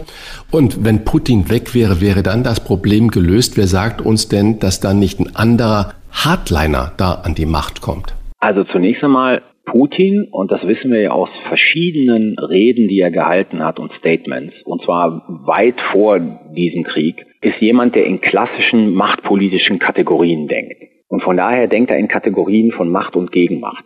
Und ja, er versteht die Sprache der Macht und er versteht die Sprache der Härte. Also von daher versteht Putin, was da gerade vor sich geht und reagiert trotzdem rational darauf. Also er ist kein Selbstmordattentäter. Es geht ihm ja darum, politische Ziele in der Ukraine mit Militär zu erreichen. Er denkt in diesen Kategorien, die ich gerade eben geschildert habe, also muss man ihm auch in diesen Kategorien begegnen, weil letzten Endes ist das die einzige Sprache, die die russische Föderation mit Blick auf diesen Krieg versteht. Der zweite Punkt ist, wir haben keine Ahnung, wer Putin nachfolgen könnte. Und wir wissen auch viel zu wenig über die innere Dynamik im Kreml. Aber Sie haben völlig recht. Wir sollten nicht darauf bauen, dass wenn Putin von der Macht vertrieben wird, dass dort sozusagen jemand kommt, der grundsätzlich andere Ziele verfolgt. Es ist nicht auszuschließen, dass man dann den Krieg in der Ukraine einstellen würde. Aber aus der Perspektive sozusagen der, der Eliten in Moskau versteht man sich als Großmacht und will als Großmacht behandelt werden und agiert wie eine Großmacht. Also von daher wäre sozusagen die, die generelle außen- und sicherheitspolitische Linie einer neuen Kreml-Führung meines Erachtens nicht wesentlich anders als die der aktuellen. Die letzte Frage, die Sie mir gestellt haben, kann man mit, mit Waffen Frieden schaffen? Nein. Aber man kann mit Waffen die Voraussetzungen schaffen dafür, dass ein dauerhafter Friedensschluss möglich ist. Und zwar der Gestalt, dass sie eine Situation auf dem Boden äh, herstellen, in der eine Seite oder beide Seiten davon überzeugt sind, dass eine Fortführung des Konfliktes für sie mit mehr Nachteile verbunden ist, als jetzt sozusagen sich in ernsthafte Friedensverhandlungen zu begeben. Schämen Sie sich eigentlich als Sicherheitsexperte manchmal dafür, dass Sie Deutscher sind? Ich denke daran, dass Deutschland vor Wochen die Lieferung von Gepard-Panzern zugesagt hat. Die sind aber noch gar nicht einsatzfähig, bis heute nicht. Es ist kein einziger Panzer an die Ukraine gegangen und es ist auch keine Munition für diese Fahrzeuge gefunden worden. Was soll man denn davon halten? Also ich schäme mich nicht dafür, dass ich Deutscher bin und, und mich mit Sicherheitspolitik dieser Republik auch beschäftige. Aber natürlich ist es oftmals so, dass ich an den Strukturen und Prozessen dieser Republik verzweifle, wenn ich mir ansehe, wie konkret über Sicherheitspolitik geredet wird und wie Sicherheitspolitik betrieben wird. Diese ganze Frage von Waffenlieferungen hat mehrere Komponenten, die man im Einzelnen beleuchten müsste. Das eine ist in der Tat die Tatsache, dass die Bundeswehr blank ist, wie es der Inspekteur des Heeres am 24.02. Äh, Jahr auf so einem Instagram- oder LinkedIn-Tweet äh, formuliert hat. Diese Armee ist 30 Jahre lang parteiübergreifend kaputt gespart worden. Ähm, man hat geglaubt, man müsste so Verpflichtungen wie Bündnisverteidigung nicht mehr machen. Es ginge nur um internationale Einsätze und dort auch nur in begrenzten Umfang. 2014 hat man nicht verstanden, zwar rhetorisch hat man es formuliert, aber sozusagen in der Praxis hat man nicht verstanden, dass bereits dort die Zeitenwende eingetreten ist. Also man hat da nicht die entsprechenden Konsequenzen daraus gezogen. Und das ist natürlich alles äh, für jemand, der sich mit Sicherheitspolitik beschäftigt und der diesen politischen Betrieb seit 25 Jahren beobachtet und kommentiert, das ist zum Haare raufen. Ja. Der zweite Punkt ist bei dieser Frage der Waffenlieferungen sind halt unterschiedliche Ministerien dran beteiligt und der Bundessicherheitsrat, was per se auch für Kakophonie sorgt. Und der dritte Punkt ist, es ist halt auch teilweise strittig, in den äh, gerade regierenden Parteien, insbesondere bei kleineren Teilen der SPD, aber auch bei, bei gewissen Teilen der Grünen. Und auf die muss man natürlich dann auch immer Rücksicht nehmen. Also es ist von daher ein, eine komplexe Gemengelage, die letzten Endes dazu führt. Ich glaube, irgendein Journalist hat das mal so formuliert, wir sehen saublöd aus, obwohl wir doch einiges machen. Ja, aber wir benehmen uns auch saublöd. Wir sehen nicht nur so aus. Wie kann man denn Gepard-Panzer zusagen, die nicht einsatzfähig sind und bei denen man überhaupt nicht offenbar überprüft hat, ob es für die noch Munition gibt. Wie geht sowas? Ich meine, das ist ja nicht nur eine zweifelhafte Ministerin, die sowas entscheidet oder ein Kanzler, an dessen klarer Linie man zweifeln kann oder muss, sondern da sind ja auch militärische Instanzen dran beteiligt. Wie kann man das abnicken, wenn es das gar nicht gibt? Naja, Munition, meine ich. Abnicken tut es ja die politische Führung. Das ist ja sozusagen, das Militär berät ja nur und schlägt vor und muss halt auch akzeptieren, dass andere Entscheidungen getroffen werden. Aber das Militär kann doch nicht Gepard-Panzer vorschlagen, wenn es dafür keine Munition gibt. Ja, da haben, da haben Sie recht. Deswegen, aber mir, mir, mich, also da entziehen sich mir die internen Prozesse. Ja, da entziehen sich mir die internen Prozesse. Was ich allerdings glaube, ist sozusagen, dass solche Sachen wie der Vorschlag mit dem Gepard ähm, und auch andere Geschichten aus dem Druck geboren werden, der dann plötzlich international auf die Bundesrepublik Deutschland wirkt. Und dass man dann zwei Tage vor dieser Rammstein-Konferenz, als die Franzosen rauskommen, die ja bisher sozusagen überhaupt nicht darüber geredet haben, welche Waffen sie liefern, dann öffentlich erklären, welche Waffen sie liefern, dass die Italiener ihre Position geräumt haben und dann nun schwere Waffen liefern wollen, äh, dass die Niederländer ihre Position geräumt haben und nun schwere Waffen liefern wollen und dann ist man plötzlich alleine da auf weiter Flur und dann muss innerhalb von zwei Tagen eine Lösung her und dann passieren solche Geschichten. In dieser Woche hat ein Teil der ukrainischen Truppen im Azov-Stahlwerk in Mariupol aufgegeben und ist in russische Kriegsgefangenschaft gegangen, wobei ich gar nicht mal sicher bin, ob man da von Kriegsgefangenschaft reden kann, ist wirklich vorstellbar, dass diese Männer vor Gericht gestellt und hingerichtet werden. Dann wären sie keine Kriegsgefangenen, denn das würde ja dem Kriegsrecht fundamental widersprechen. Ist das vorstellbar, dass Russland so weit geht? Also wenn ich das richtig alles gelesen habe, dann äh, haben nicht unwichtige Figuren äh, der russischen Föderation ja bereits angekündigt, dass diese Azov-Kämpfer nicht als Kriegsgefangene behandelt werden. Das heißt also nicht mit russischen Kriegsgefangenen auf der ukrainischen Seite ausgetauscht werden. Und wenn Sie sich jetzt vor Augen halten, dass ja noch immer das große Narrativ von Putin oder auch von Lavrov bestätigt, die Denazifizierung äh, der Ukraine ist, dann haben Sie natürlich mit diesem Azov-Bataillon, das ja allgemeinhin im Westen als Nazi-Bataillon ähm, dargestellt wird und das natürlich auch eine unzweifelhafte rechtsextremistische, äh, nationalsozialistische Vergangenheit hat, dann ist das natürlich ein riesen propagandistischer Erfolg, den man in Moskau ausschlachten wird. Ob man diese Leute hinrichten wird, das kann ich, das, das vermag ich nicht zu sagen.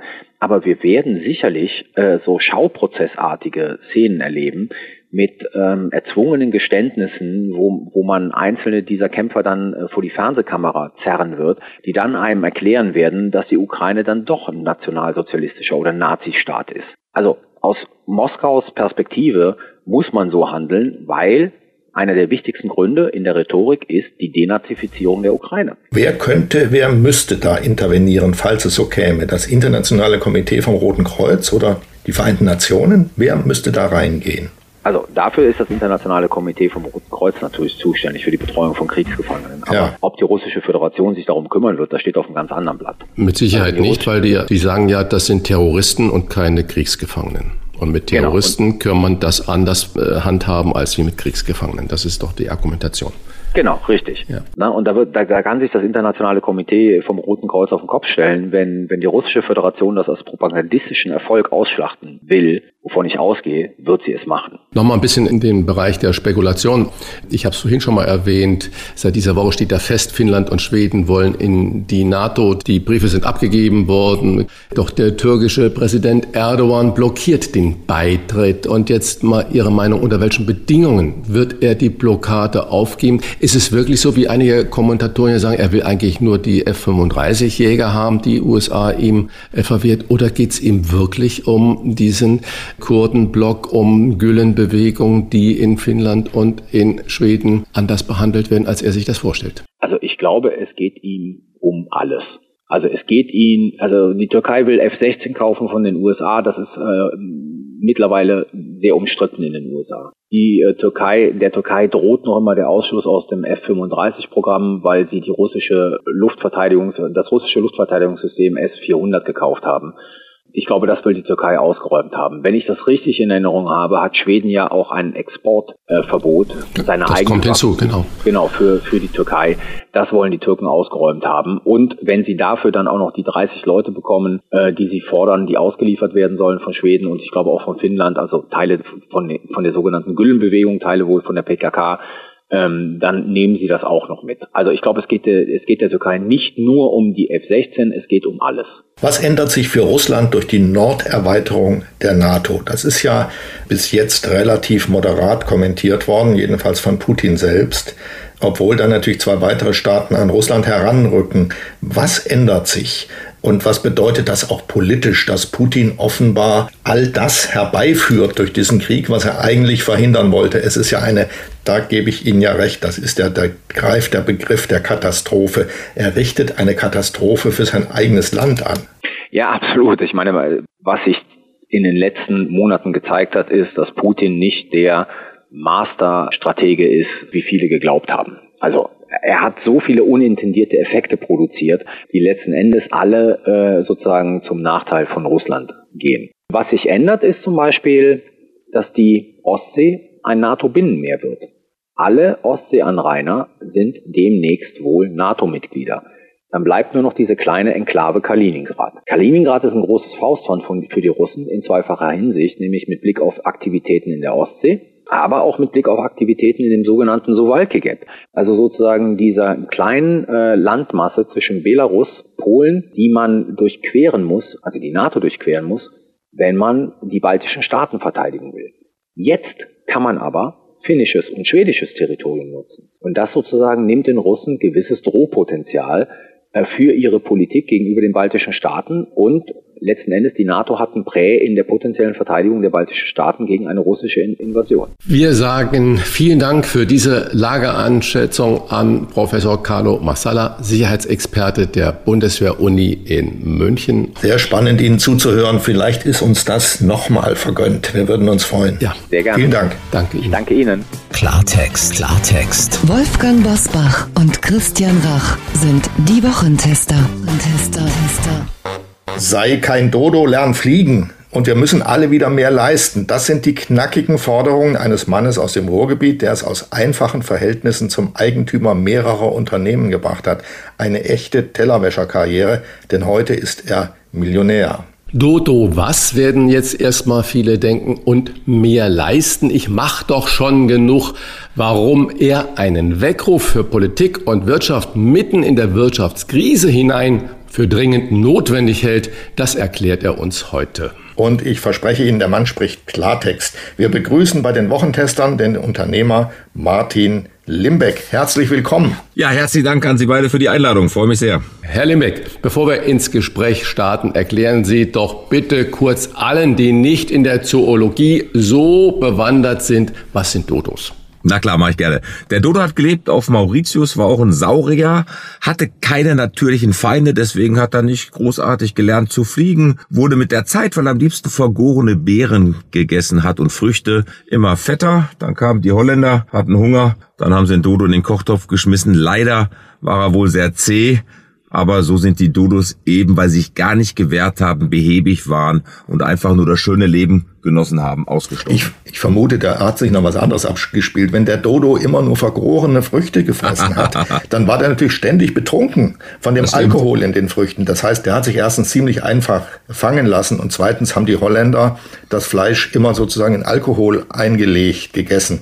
Das war natürlich das Ende des Vogels. Aber das spricht ja für die Holländer, oder? Ich weiß nicht, ob was für die Holländer spricht. Im Fußball jedenfalls nicht so wahnsinnig viel aus deutscher Sicht. Dodoland, uns geht's zu gut, so heißt ihr neues Buch, in dem allein die Kapitelüberschriften für sich stehen.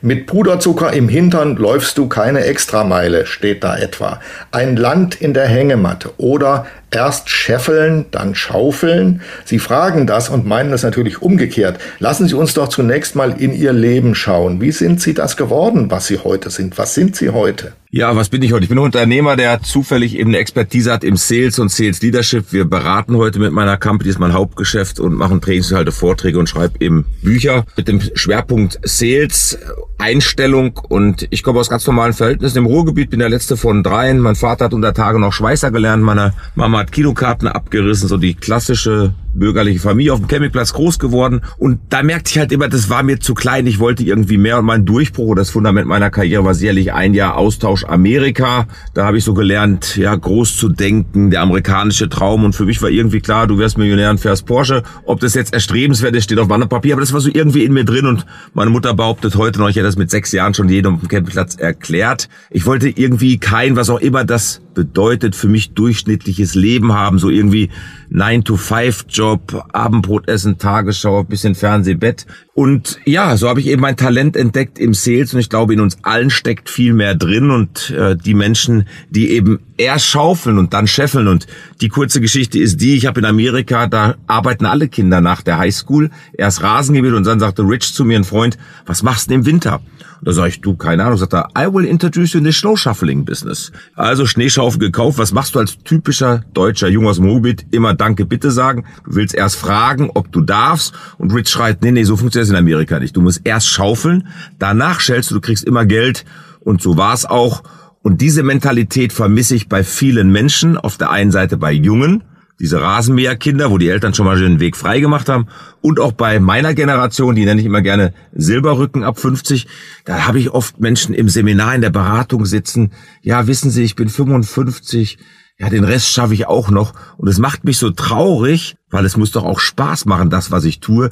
Eben auch beim Arbeiten und nicht nur in der Freizeit oder beim Hobby. Mit wie viel Geld sind Sie denn aus den USA zurückgekommen? Ich habe damals meine ersten 1000 Dollar da tatsächlich gemacht und hatte 1000 Dollar gespart und konnte meinen Eltern das Taschengeld, was ich monatlich bekam, zurückzahlen. Herrlich. Herr Limbeck, aber das klingt ja natürlich toll. Erst schaufeln und dann scheffeln und dann halt auch richtig Geld verdienen, trotzdem Spaß dabei haben. Erklären Sie das bitte doch mal den ganzen Leuten, Pflegern, Pflegerinnen, die in Krankenhäusern arbeiten oder in Kitas oder an der Kasse von einem äh, Supermarkt sitzen, die sagen, ich schaufel doch den ganzen Tag, aber scheffeln werde ich eigentlich nie. Sehr gute Frage und ich habe natürlich gerechnet, dass wenn ich so ein Buch schreibe, dass solche kritischen Sachen auch kommen. Erstmal meinen großen Respekt, was diese Menschen natürlich alle leisten, jetzt auch in dieser besonderen Zeit, die wir.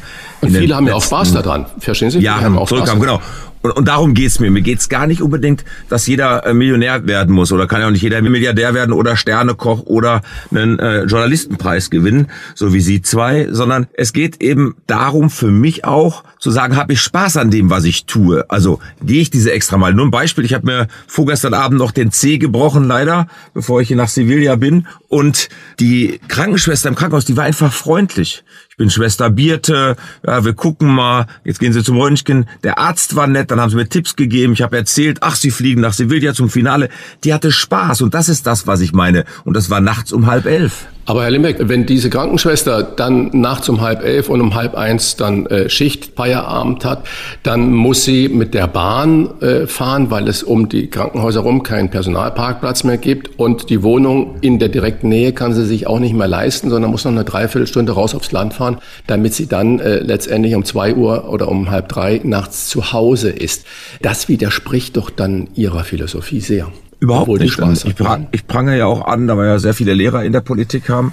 Ich weiß nicht, wie die früher nach Hause sind, ob die heute noch trampen, dass wir natürlich auch Infrastrukturen schaffen müssen und dass wir natürlich auch uns um diese Menschen kümmern. Das kann ich ja heute alles organisieren. Mein Thema ist, das zu sehen und dafür was zu tun. Und diese Leistungsgesellschaft ist halt so, dass manche Menschen dann eben, weil sie keine Unterstützung bekommen, so einen Job gar nicht mehr machen, der Sozialstaat sie auffängt. Denn ich glaube, in jedem von uns steckt mehr drin, als wir alle glauben und jeder hat dieselben Voraussetzungen. Meine Erfahrung, ich habe unwahrscheinlich viel gelesen, ich habe in 30 Ländern gearbeitet, Erfolgsliteratur, erfolgreiche Menschen befragt, aber die, die von unten aus einfachen Verhältnissen gekommen sind, die haben meistens mehr geleistet, sind extra Meilen gegangen weil sie eben einen anderen Lebensstandard haben wollten. Ja, weil die sich hochkämpfen mussten, sind die anders drauf. Das ist meine Lebenserfahrung auch. Ich muss zunächst mal nachfragen, Sie haben sich den Zeh gebrochen. Wobei denn? Haben Sie einen Dodo in den Hintern getreten? Na, ich habe meinen Lebenstraum ja erfüllt. Ich lebe an einem renaturierten See in Wesel am Niederrhein und wollte nochmal, bevor ich abends extra bei der 20 Uhr noch einen Brain Talk mit einem Kollegen hatte, nochmal in den See hüpfen und einer meiner vier Königspudel war so stürmisch, der kam irgendwie neben mich und ich weiß gar nicht, ob ich ihn erwischt habe oder er mich, aber auf jeden Fall stand das Ding ziemlich ätzend ab. Gut. Braucht man eine Erfolgs-DNA in sich, wie Sie sie offenbar haben, oder kann man Erfolg auch lernen? Schauen Sie, das ist wie, wie mit allem. Es gibt jede Menge Köcher, es gibt jede Menge Journalisten und es gibt ein paar, die rausstechen. Warum? Weil sie meistens sich mehr damit beschäftigt haben, mehr Passion da reingemacht haben. Ich zitiere da gerne den Streich aus Freiburg. Ja, ich freue mich sehr, wenn das DFB-Pokalfinale schafft, weil es ein toller Typ ist. Einer von uns, sage ich immer, ein normaler Mensch, der sagt, weißt du, wir wissen ja gar nicht, was Talent ist, aber diese Menschen haben halt mehr trainiert. Ich kenne Spieler, die spielen heute in der fünften. Ja, die hatten viel mehr Talent. Aber da gibt's andere der Bundesliga. Aber die haben halt mehr gearbeitet, die haben eine extra Meile gegangen. Und darum geht es. Ich kann in allem gut werden, wenn ich mich fokussiere, eine Struktur habe, Disziplin und jetzt kommt das Wichtigste, eben den Fleiß habe und nicht um 19.30 Uhr schon wieder gute Zeiten, schlechte Zeiten schaue. Also Talent alleine reicht nicht. In Ihrem Buch lassen Sie ja immer wieder Beispiele aus Ihrem Alltag einfließen, auch von jungen Menschen, die eigentlich noch leistungsfähig sein müssten, konditional, sind die Jungen häufig im Kopf schon Beamte? Streben die eigentlich für ihre Lebenssicherheit so eine Art Beamtentum an? Ich hatte vor kurzem eine Dame im Seminar, war ganz spannend, die sagte, ihre Tochter ist 16, kommt gerade von der Schule und dann haben die Lehrer gefragt, also in einer Klasse gefragt, sag mal, was haltet ihr denn davon, wenn wir die Noten abschaffen würden und ihr später auch alle das Gleiche verdienen würdet in euren Berufen und kein Wettbewerb untereinander wäre?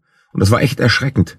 Sie sagt, 90 Prozent der Kinder haben gesagt, das wäre super. Und wir kennen gar keinen Wettbewerb mehr, sich durchsetzen, Ellenbogenmentalität. Wir haben wirklich so rundgelutschte Zäpfchen, sage ich immer liebevoll, angepasst sein, irgendwie durchs Leben kommen und wir überlegen uns nur noch endlich Wochenende freitags. wie gestalte ich meine Freizeit? Ich habe das Gefühl, die halbe Welt ist nur auf der Sinnsuche.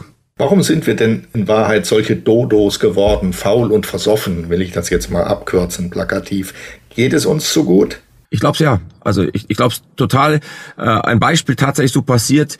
Ein Unternehmer, der Carportdächer baut, den ich sehr gut kenne, sagt mir, weil ich dort mein Kinder-Charity-Programm mache, Kinder lachen bei ihm immer auf dem Campingplatz durch. Ich habe einen Arbeiter hier bei mir stehen, wenn du Charity machst, der sagt, ich komme von nebenan, ich möchte da nicht mehr arbeiten, hast einen Job für mich, sagt er, klar, pass auf, hat einen höheren Stundenlohn und am Jahresende gibt's bei uns für jeden Mitarbeiter, wenn die Ziele erreichen, 5000 Bonus.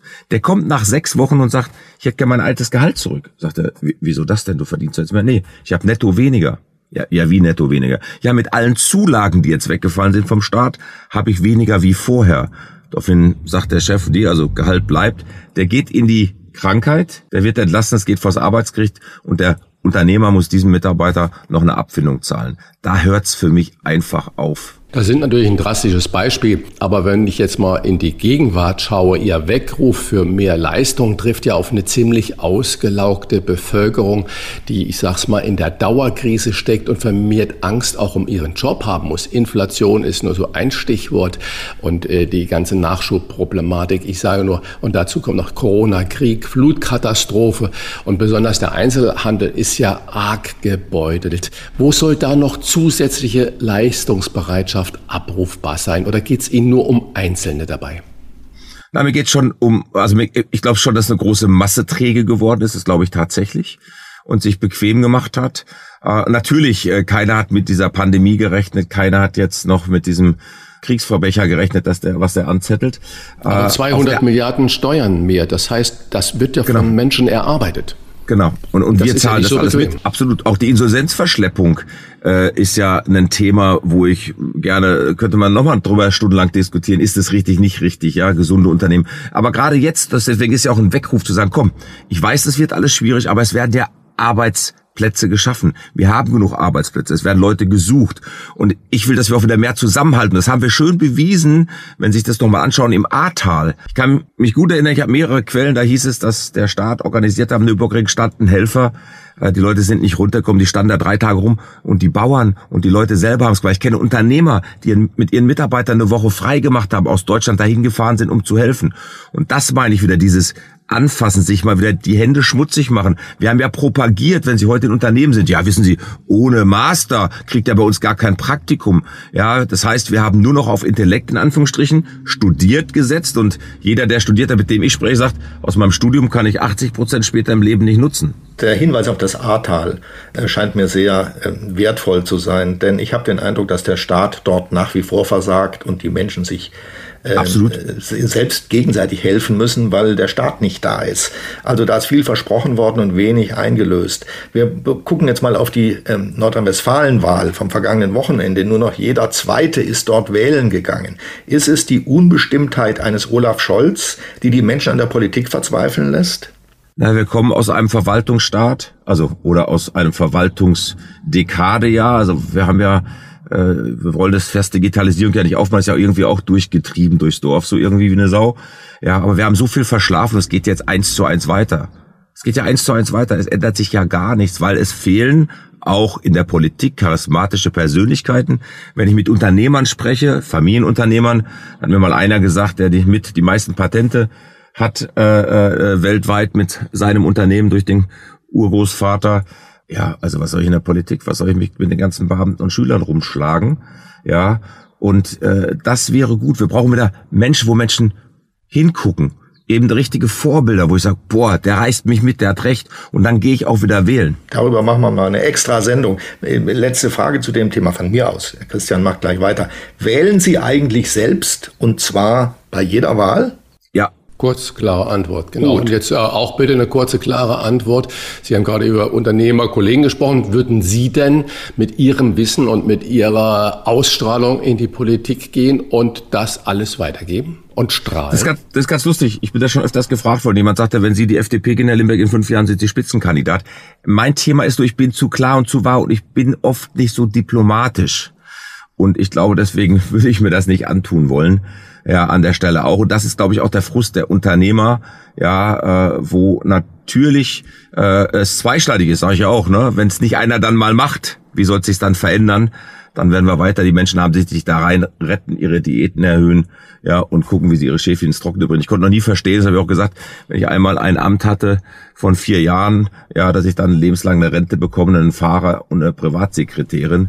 Das finde ich ja schon sehr so. bedenklich. Da müssen wir ja die Kirche auch im Dorf lassen. So ist das ja nicht. Wenn Unternehmer so ungern Politik machen, wer soll denn dann Vorbild sein, um die Dodos zum Fliegen zu bringen? Also wer fliegt selbst und sieht zu, dass die anderen hinterherkommen? Und ich glaube, das ist für jeden und deswegen dieser Weckruf dieses Buches. Ich gebe Ihnen ein einfaches Beispiel. Ich bin vor 14 Tagen von Düsseldorf geflogen, war ein bisschen Stress morgens, da wollte ich nicht von Wesel fahren, also bin ich abends ins Lindner eingesteckt. Ich nenne es auch ganz bewusst so.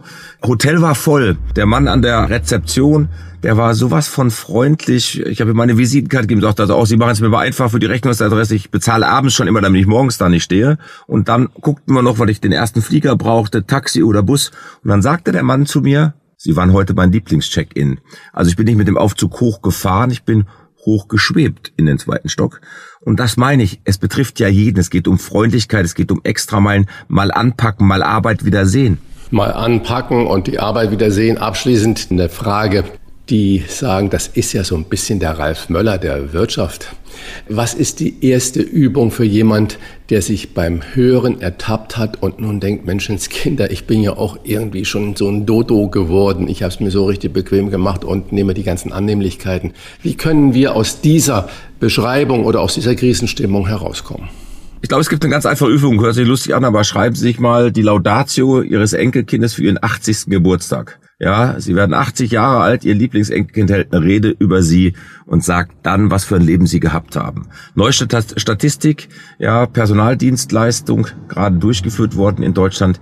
Menschen möchten nicht weiter wie 50 Kilometer um ihren Wohnort arbeiten. Ich glaube, wir müssen wieder flexibler sein. Wir müssen äh, äh, mehr Risiko haben. Wir müssen äh, auch Lust haben, mal was Verrücktes zu tun. Und dafür muss ich halt das das Angestandene, da haben wir Ängste in uns drin, keine Frage, auch Zweifel aufgeben und Lust haben, wirklich Spaß auch am Job zu haben. Es fängt schon an, dass wir immer dieses Wort dreschen Work-Life-Balance. Weil sobald ich Work-Life-Balance sage, trenne ich ja die Arbeit schon vom Leben. Und wir geben Arbeit mittlerweile irgendwie so eine schlechte Eigenschaft, so ein notwendiges Übel. Es gab ja schon immer von mir diesen Satz, manche Menschen arbeiten, um zu leben, andere leben, um zu arbeiten. Und ich sage immer, Arbeit kann ja auch Leben sein. Es kann doch auch Spaß machen. Such dir also was, was dir Spaß macht. Und das heißt nicht, dass du gleich wechseln musst deinen Beruf, aber was musst du vielleicht in deiner Einstellung, in deinem Verhalten ändern, dass du wieder mehr Spaß hast? Wir erwischen sie ja äh, direkt nach dem Endspiel um den Sieg der Europa League. Das heißt, sie haben Eintracht Frankfurt siegen sehen. Das sind doch elf Dodos, oder?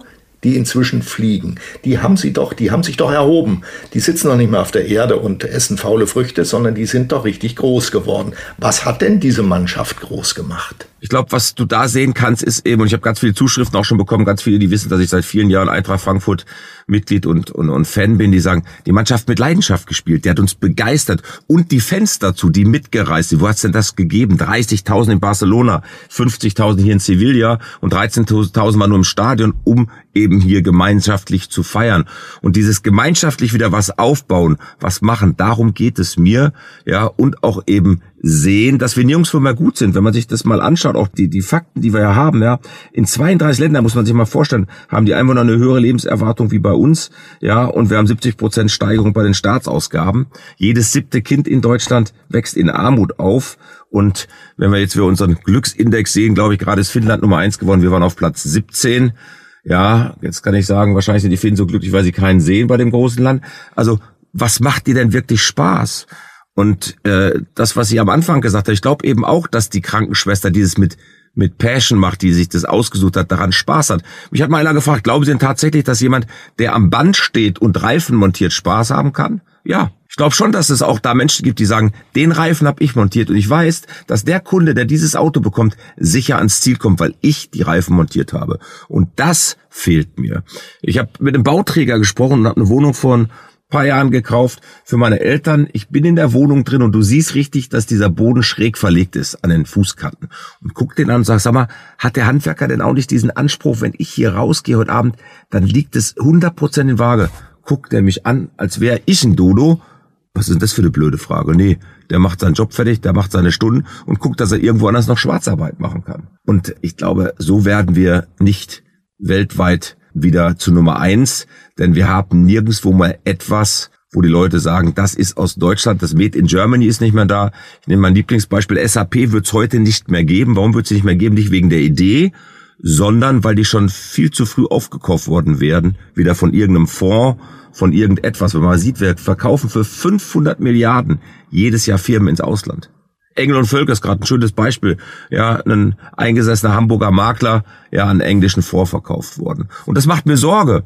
Und, und da möchte ich wieder diese, diese, ja, diese Mentalität haben des Anpackens, wir gemeinsam und wir sind uns was wert. Ich habe gestern im Radio eine Reportage aus einer dieser Stellen gehört, die ähm, sich bei Supermarktketten ausgemusterte Lebensmittel besorgen und sie an Bedürftige weitergeben. Da arbeitete ähm, ehrenamtlich sozusagen ein arbeitsloser Schauspieler, der von Hartz IV lebte und dann immer seine regelmäßigen Tüten mit nach Hause nimmt. Da habe ich mich gefragt, Junge, warum polierst du keine Äpfel im Supermarkt, sondern stehst da rum? Ein klassischer Dodo, oder? Bin richtig wütend geworden. Absolut, ich unterschreibe das Bild. Ich habe auch mal ja für einen Fernsehsender was gemacht, der, der Jobtester, ich eben auch mit Hartz-IV-Menschen zu tun habe, die versucht, in Arbeit zu bringen. Bei ihm ist mir auch gelungen, der heute Synchronsprecher ist. Und da habe ich eine tolle Erfahrung gemacht. Da war ich bei der Tafel in Frankfurt. Da sagt mir die Leiterin, Herr Limbeck, mein Thema ist nicht, Menschen zu bekommen, die mir helfen, sondern zu den Zeiten, wo ich sie brauche, weil jeder hat natürlich nur Zeiten, wo er dann gerade Lust hat, was zu tun, um Gutmensch zu sein. Und das ist das, was mich so traurig macht. Das war ein richtig gutes Schlusswort jetzt. Er ist nicht reich geboren, hat auch keine Millionen irgendwoher geerbt. Er hat sich seinen Erfolg erarbeitet, vom Campingwagen zum Sportwagen. Das gibt es noch und dazu möchte er uns alle aufrufen auch wenn es gerade in diesen harten Zeiten besonders schwerfällt. Danke an den Deutschland-Motivator Martin Limbeck. Wenn Sie noch mehr Kicks brauchen, Dodoland, uns geht's zu gut, warum wir alle wieder mehr leisten müssen, so heißt sein neues Buch. Danke für das Gespräch. Vielen Dank für die Einladung, hat Spaß gemacht. Kommen Sie gut nach Hause. Ja. Vielen Dank. Rauf und runter. Wolfgang Bosbach und Christian Rach sind die Wochentester. Wochentester. Wir geben Ihnen an dieser Stelle unsere ganz persönliche Bewertung ab über das, was wir in dieser Woche gut oder schlecht fanden. Daumen hoch oder Daumen runter. Klare Urteile sind gefragt. Also Christian, gab es für dich in dieser Woche etwas, bei dem du gesagt hast, Daumen hoch oder runter? Ja, Was? da gibt's natürlich eine Menge. Und wir befinden uns jetzt wieder mit der Ukraine-Krise in einem Modus, es dreht sich alles nur noch darum. Wir hatten vorher Corona, es dreht sich alles nur noch darum. Und so viele andere wichtige Themen, die fallen einfach äh, hinten runter. Und äh, ich mache mal so zwei, drei bemerkenswerte äh, Meldungen, die mich diese Woche wirklich bisschen gekillt haben. Über das 9-Euro-Ticket kann man wirklich trefflich streiten. Äh, wie sinnvoll das ist, zum Beispiel, dass man das in den großen Ferien macht und ob man das nicht dann, wenn in der Winterzeit machen sollte, um einen echten Anreiz äh, zu haben. Aber dass die Länder jetzt keine Einigung mit dem Bund über eine Finanzierung äh, erzielen, das ist für mich ganz klar in Daumen runter.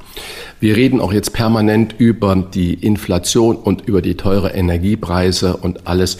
Und wenn dann die kleine Meldung aufblockt, dass ähm, der wertvollste Company der Welt nicht mehr äh, die Firmen von äh, Elon Musk sind, sondern Aramco vorher Apple, sondern Aramco. Und Aramco ist wer? Das ist einfach die Staatsholding äh, von Saudi-Arabien, äh, was Öl und Energieprodukte angeht. Die haben, man höre und staune, in einem Quartal in einem Quartal circa 40 Milliarden US-Dollar Gewinn gemacht.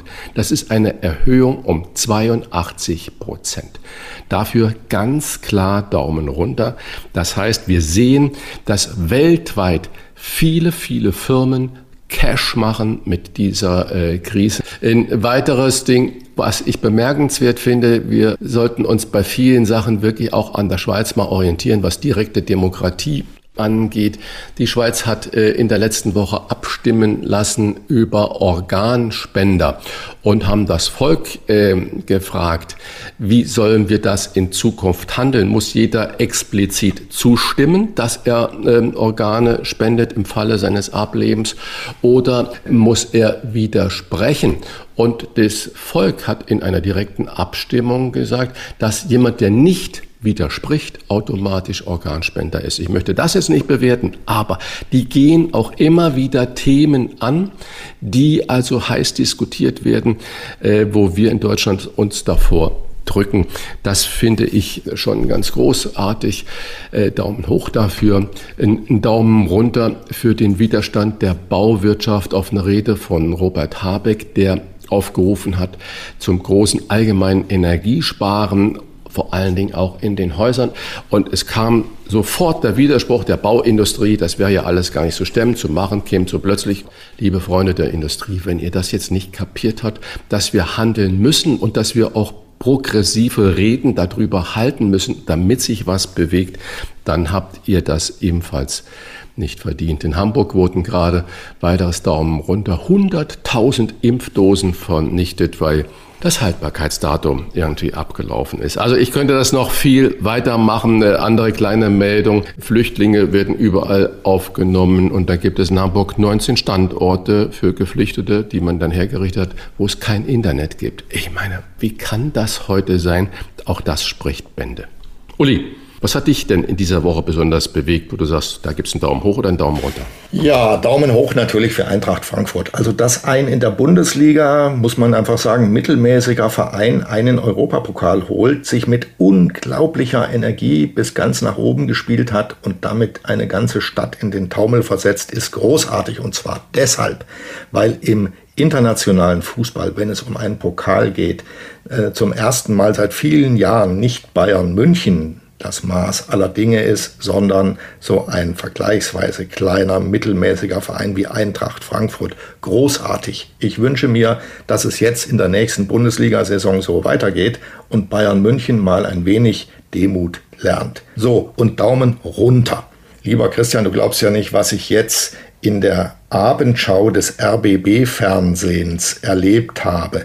Da war nämlich beim Gendern, das lieben die sehr, von Mitgliedern und Mitgliederinnen die Rede in einem Bericht über die Linkspartei. Ich wiederhole, Mitglieder und Mitgliederinnen. Da kann ich nur sagen, den Genderern und Genderinnen des RBB, wie wär's denn mit Mitgliedernde? Das wäre sozusagen die einfachste Formel, in der alle umfasst sind. Der Wahnsinn kennt keine Grenze mehr. Was wird? Was wird? Wolfgang Bosbach und Christian Rach sind die Wochentester. Tester. Samstag ist der internationale Tag des Tees. Mit dem jährlichen Gedenktag werben die Vereinten Nationen für nachhaltige Produktion und Konsum. Zudem soll das Bewusstsein für die Bedeutung von Tee im Kampf gegen Hunger und Armut geschärft werden. Christian, bist du Teetrinker? Und wenn ja, welchen Tee trinkst du denn? Also ich trinke am Nachmittag gerne auch mal einen Tee. Ich hm, trinke gerne einen guten Kaffee. Aber äh, dieser Tag ist es schon richtig, äh, dass wir uns um die Arbeitsbedingungen machen. Aber ich war mal fürs ZDF im Himalaya-Gebiet bei den Teepflückern in der Nähe von Darjeeling. Äh, Fairtrade, Bio und so weiter. Und wenn man sich dann dort vor Ort anguckt, was das alles heißt, Fairtrade, und was das eben auch nicht heißt, äh, dann äh, könnten wir jeden Tag einen Gedenktag für die Tee Produktion und Teepflückerinnen sind eigentlich in 80, 99 Prozent sind das äh, Frauen, die da arbeiten. Und äh, wenn man dann die Arbeitsbedingungen da mal transparent macht, dann können wir den Tee eigentlich gar nicht mehr für den Preis ähm, kaufen. Also ich trinke gerne Tee, schwarzen Tee. Ich trinke, ich habe viel Pfefferminz in meinem eigenen Garten und ich trinke gerne Pfefferminztee. Ich trinke auch Verbene-Tee sehr gerne. Also in diese Richtung geht das schon. Ich bin weder, um das kurz anzufügen, weder ein besonderer Kaffee noch ein besonderer Teetrinker.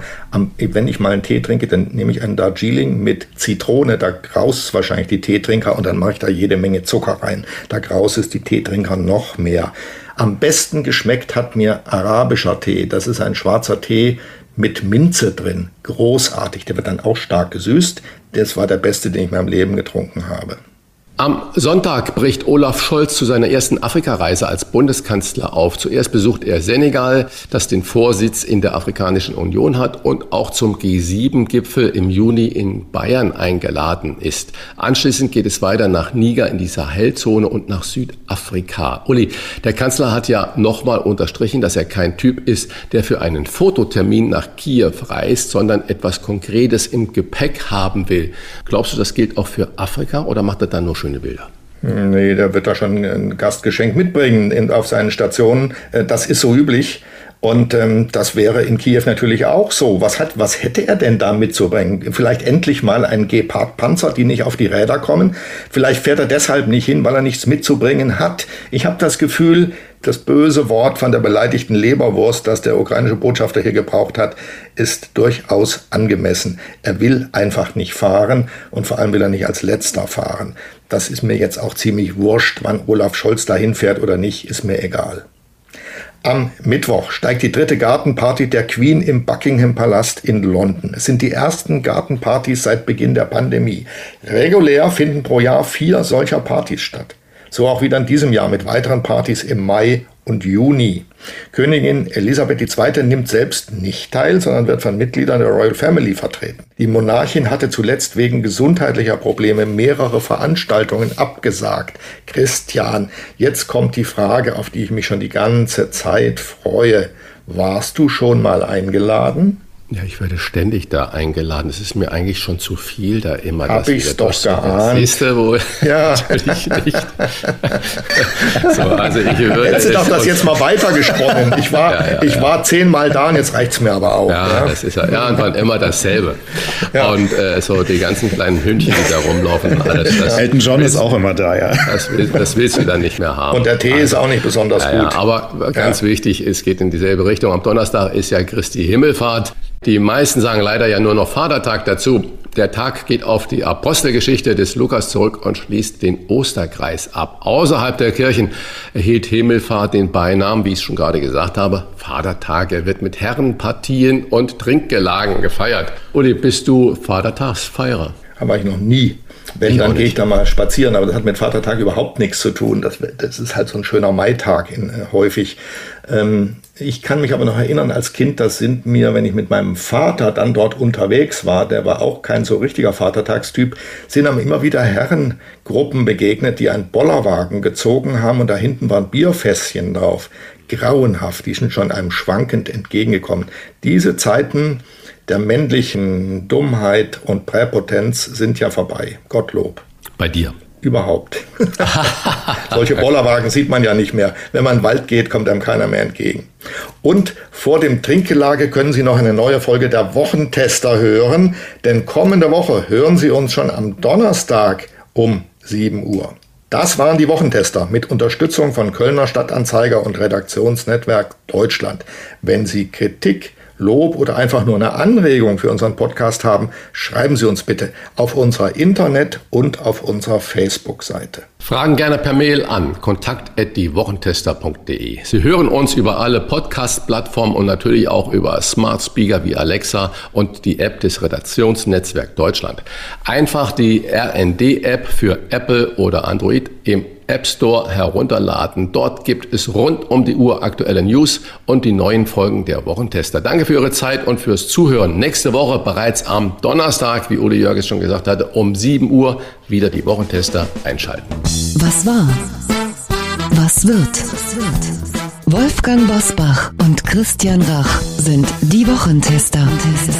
Ein maßgenau Podcast. Powered bei Redaktionsnetzwerk Deutschland und Kölner Stadtanzeiger.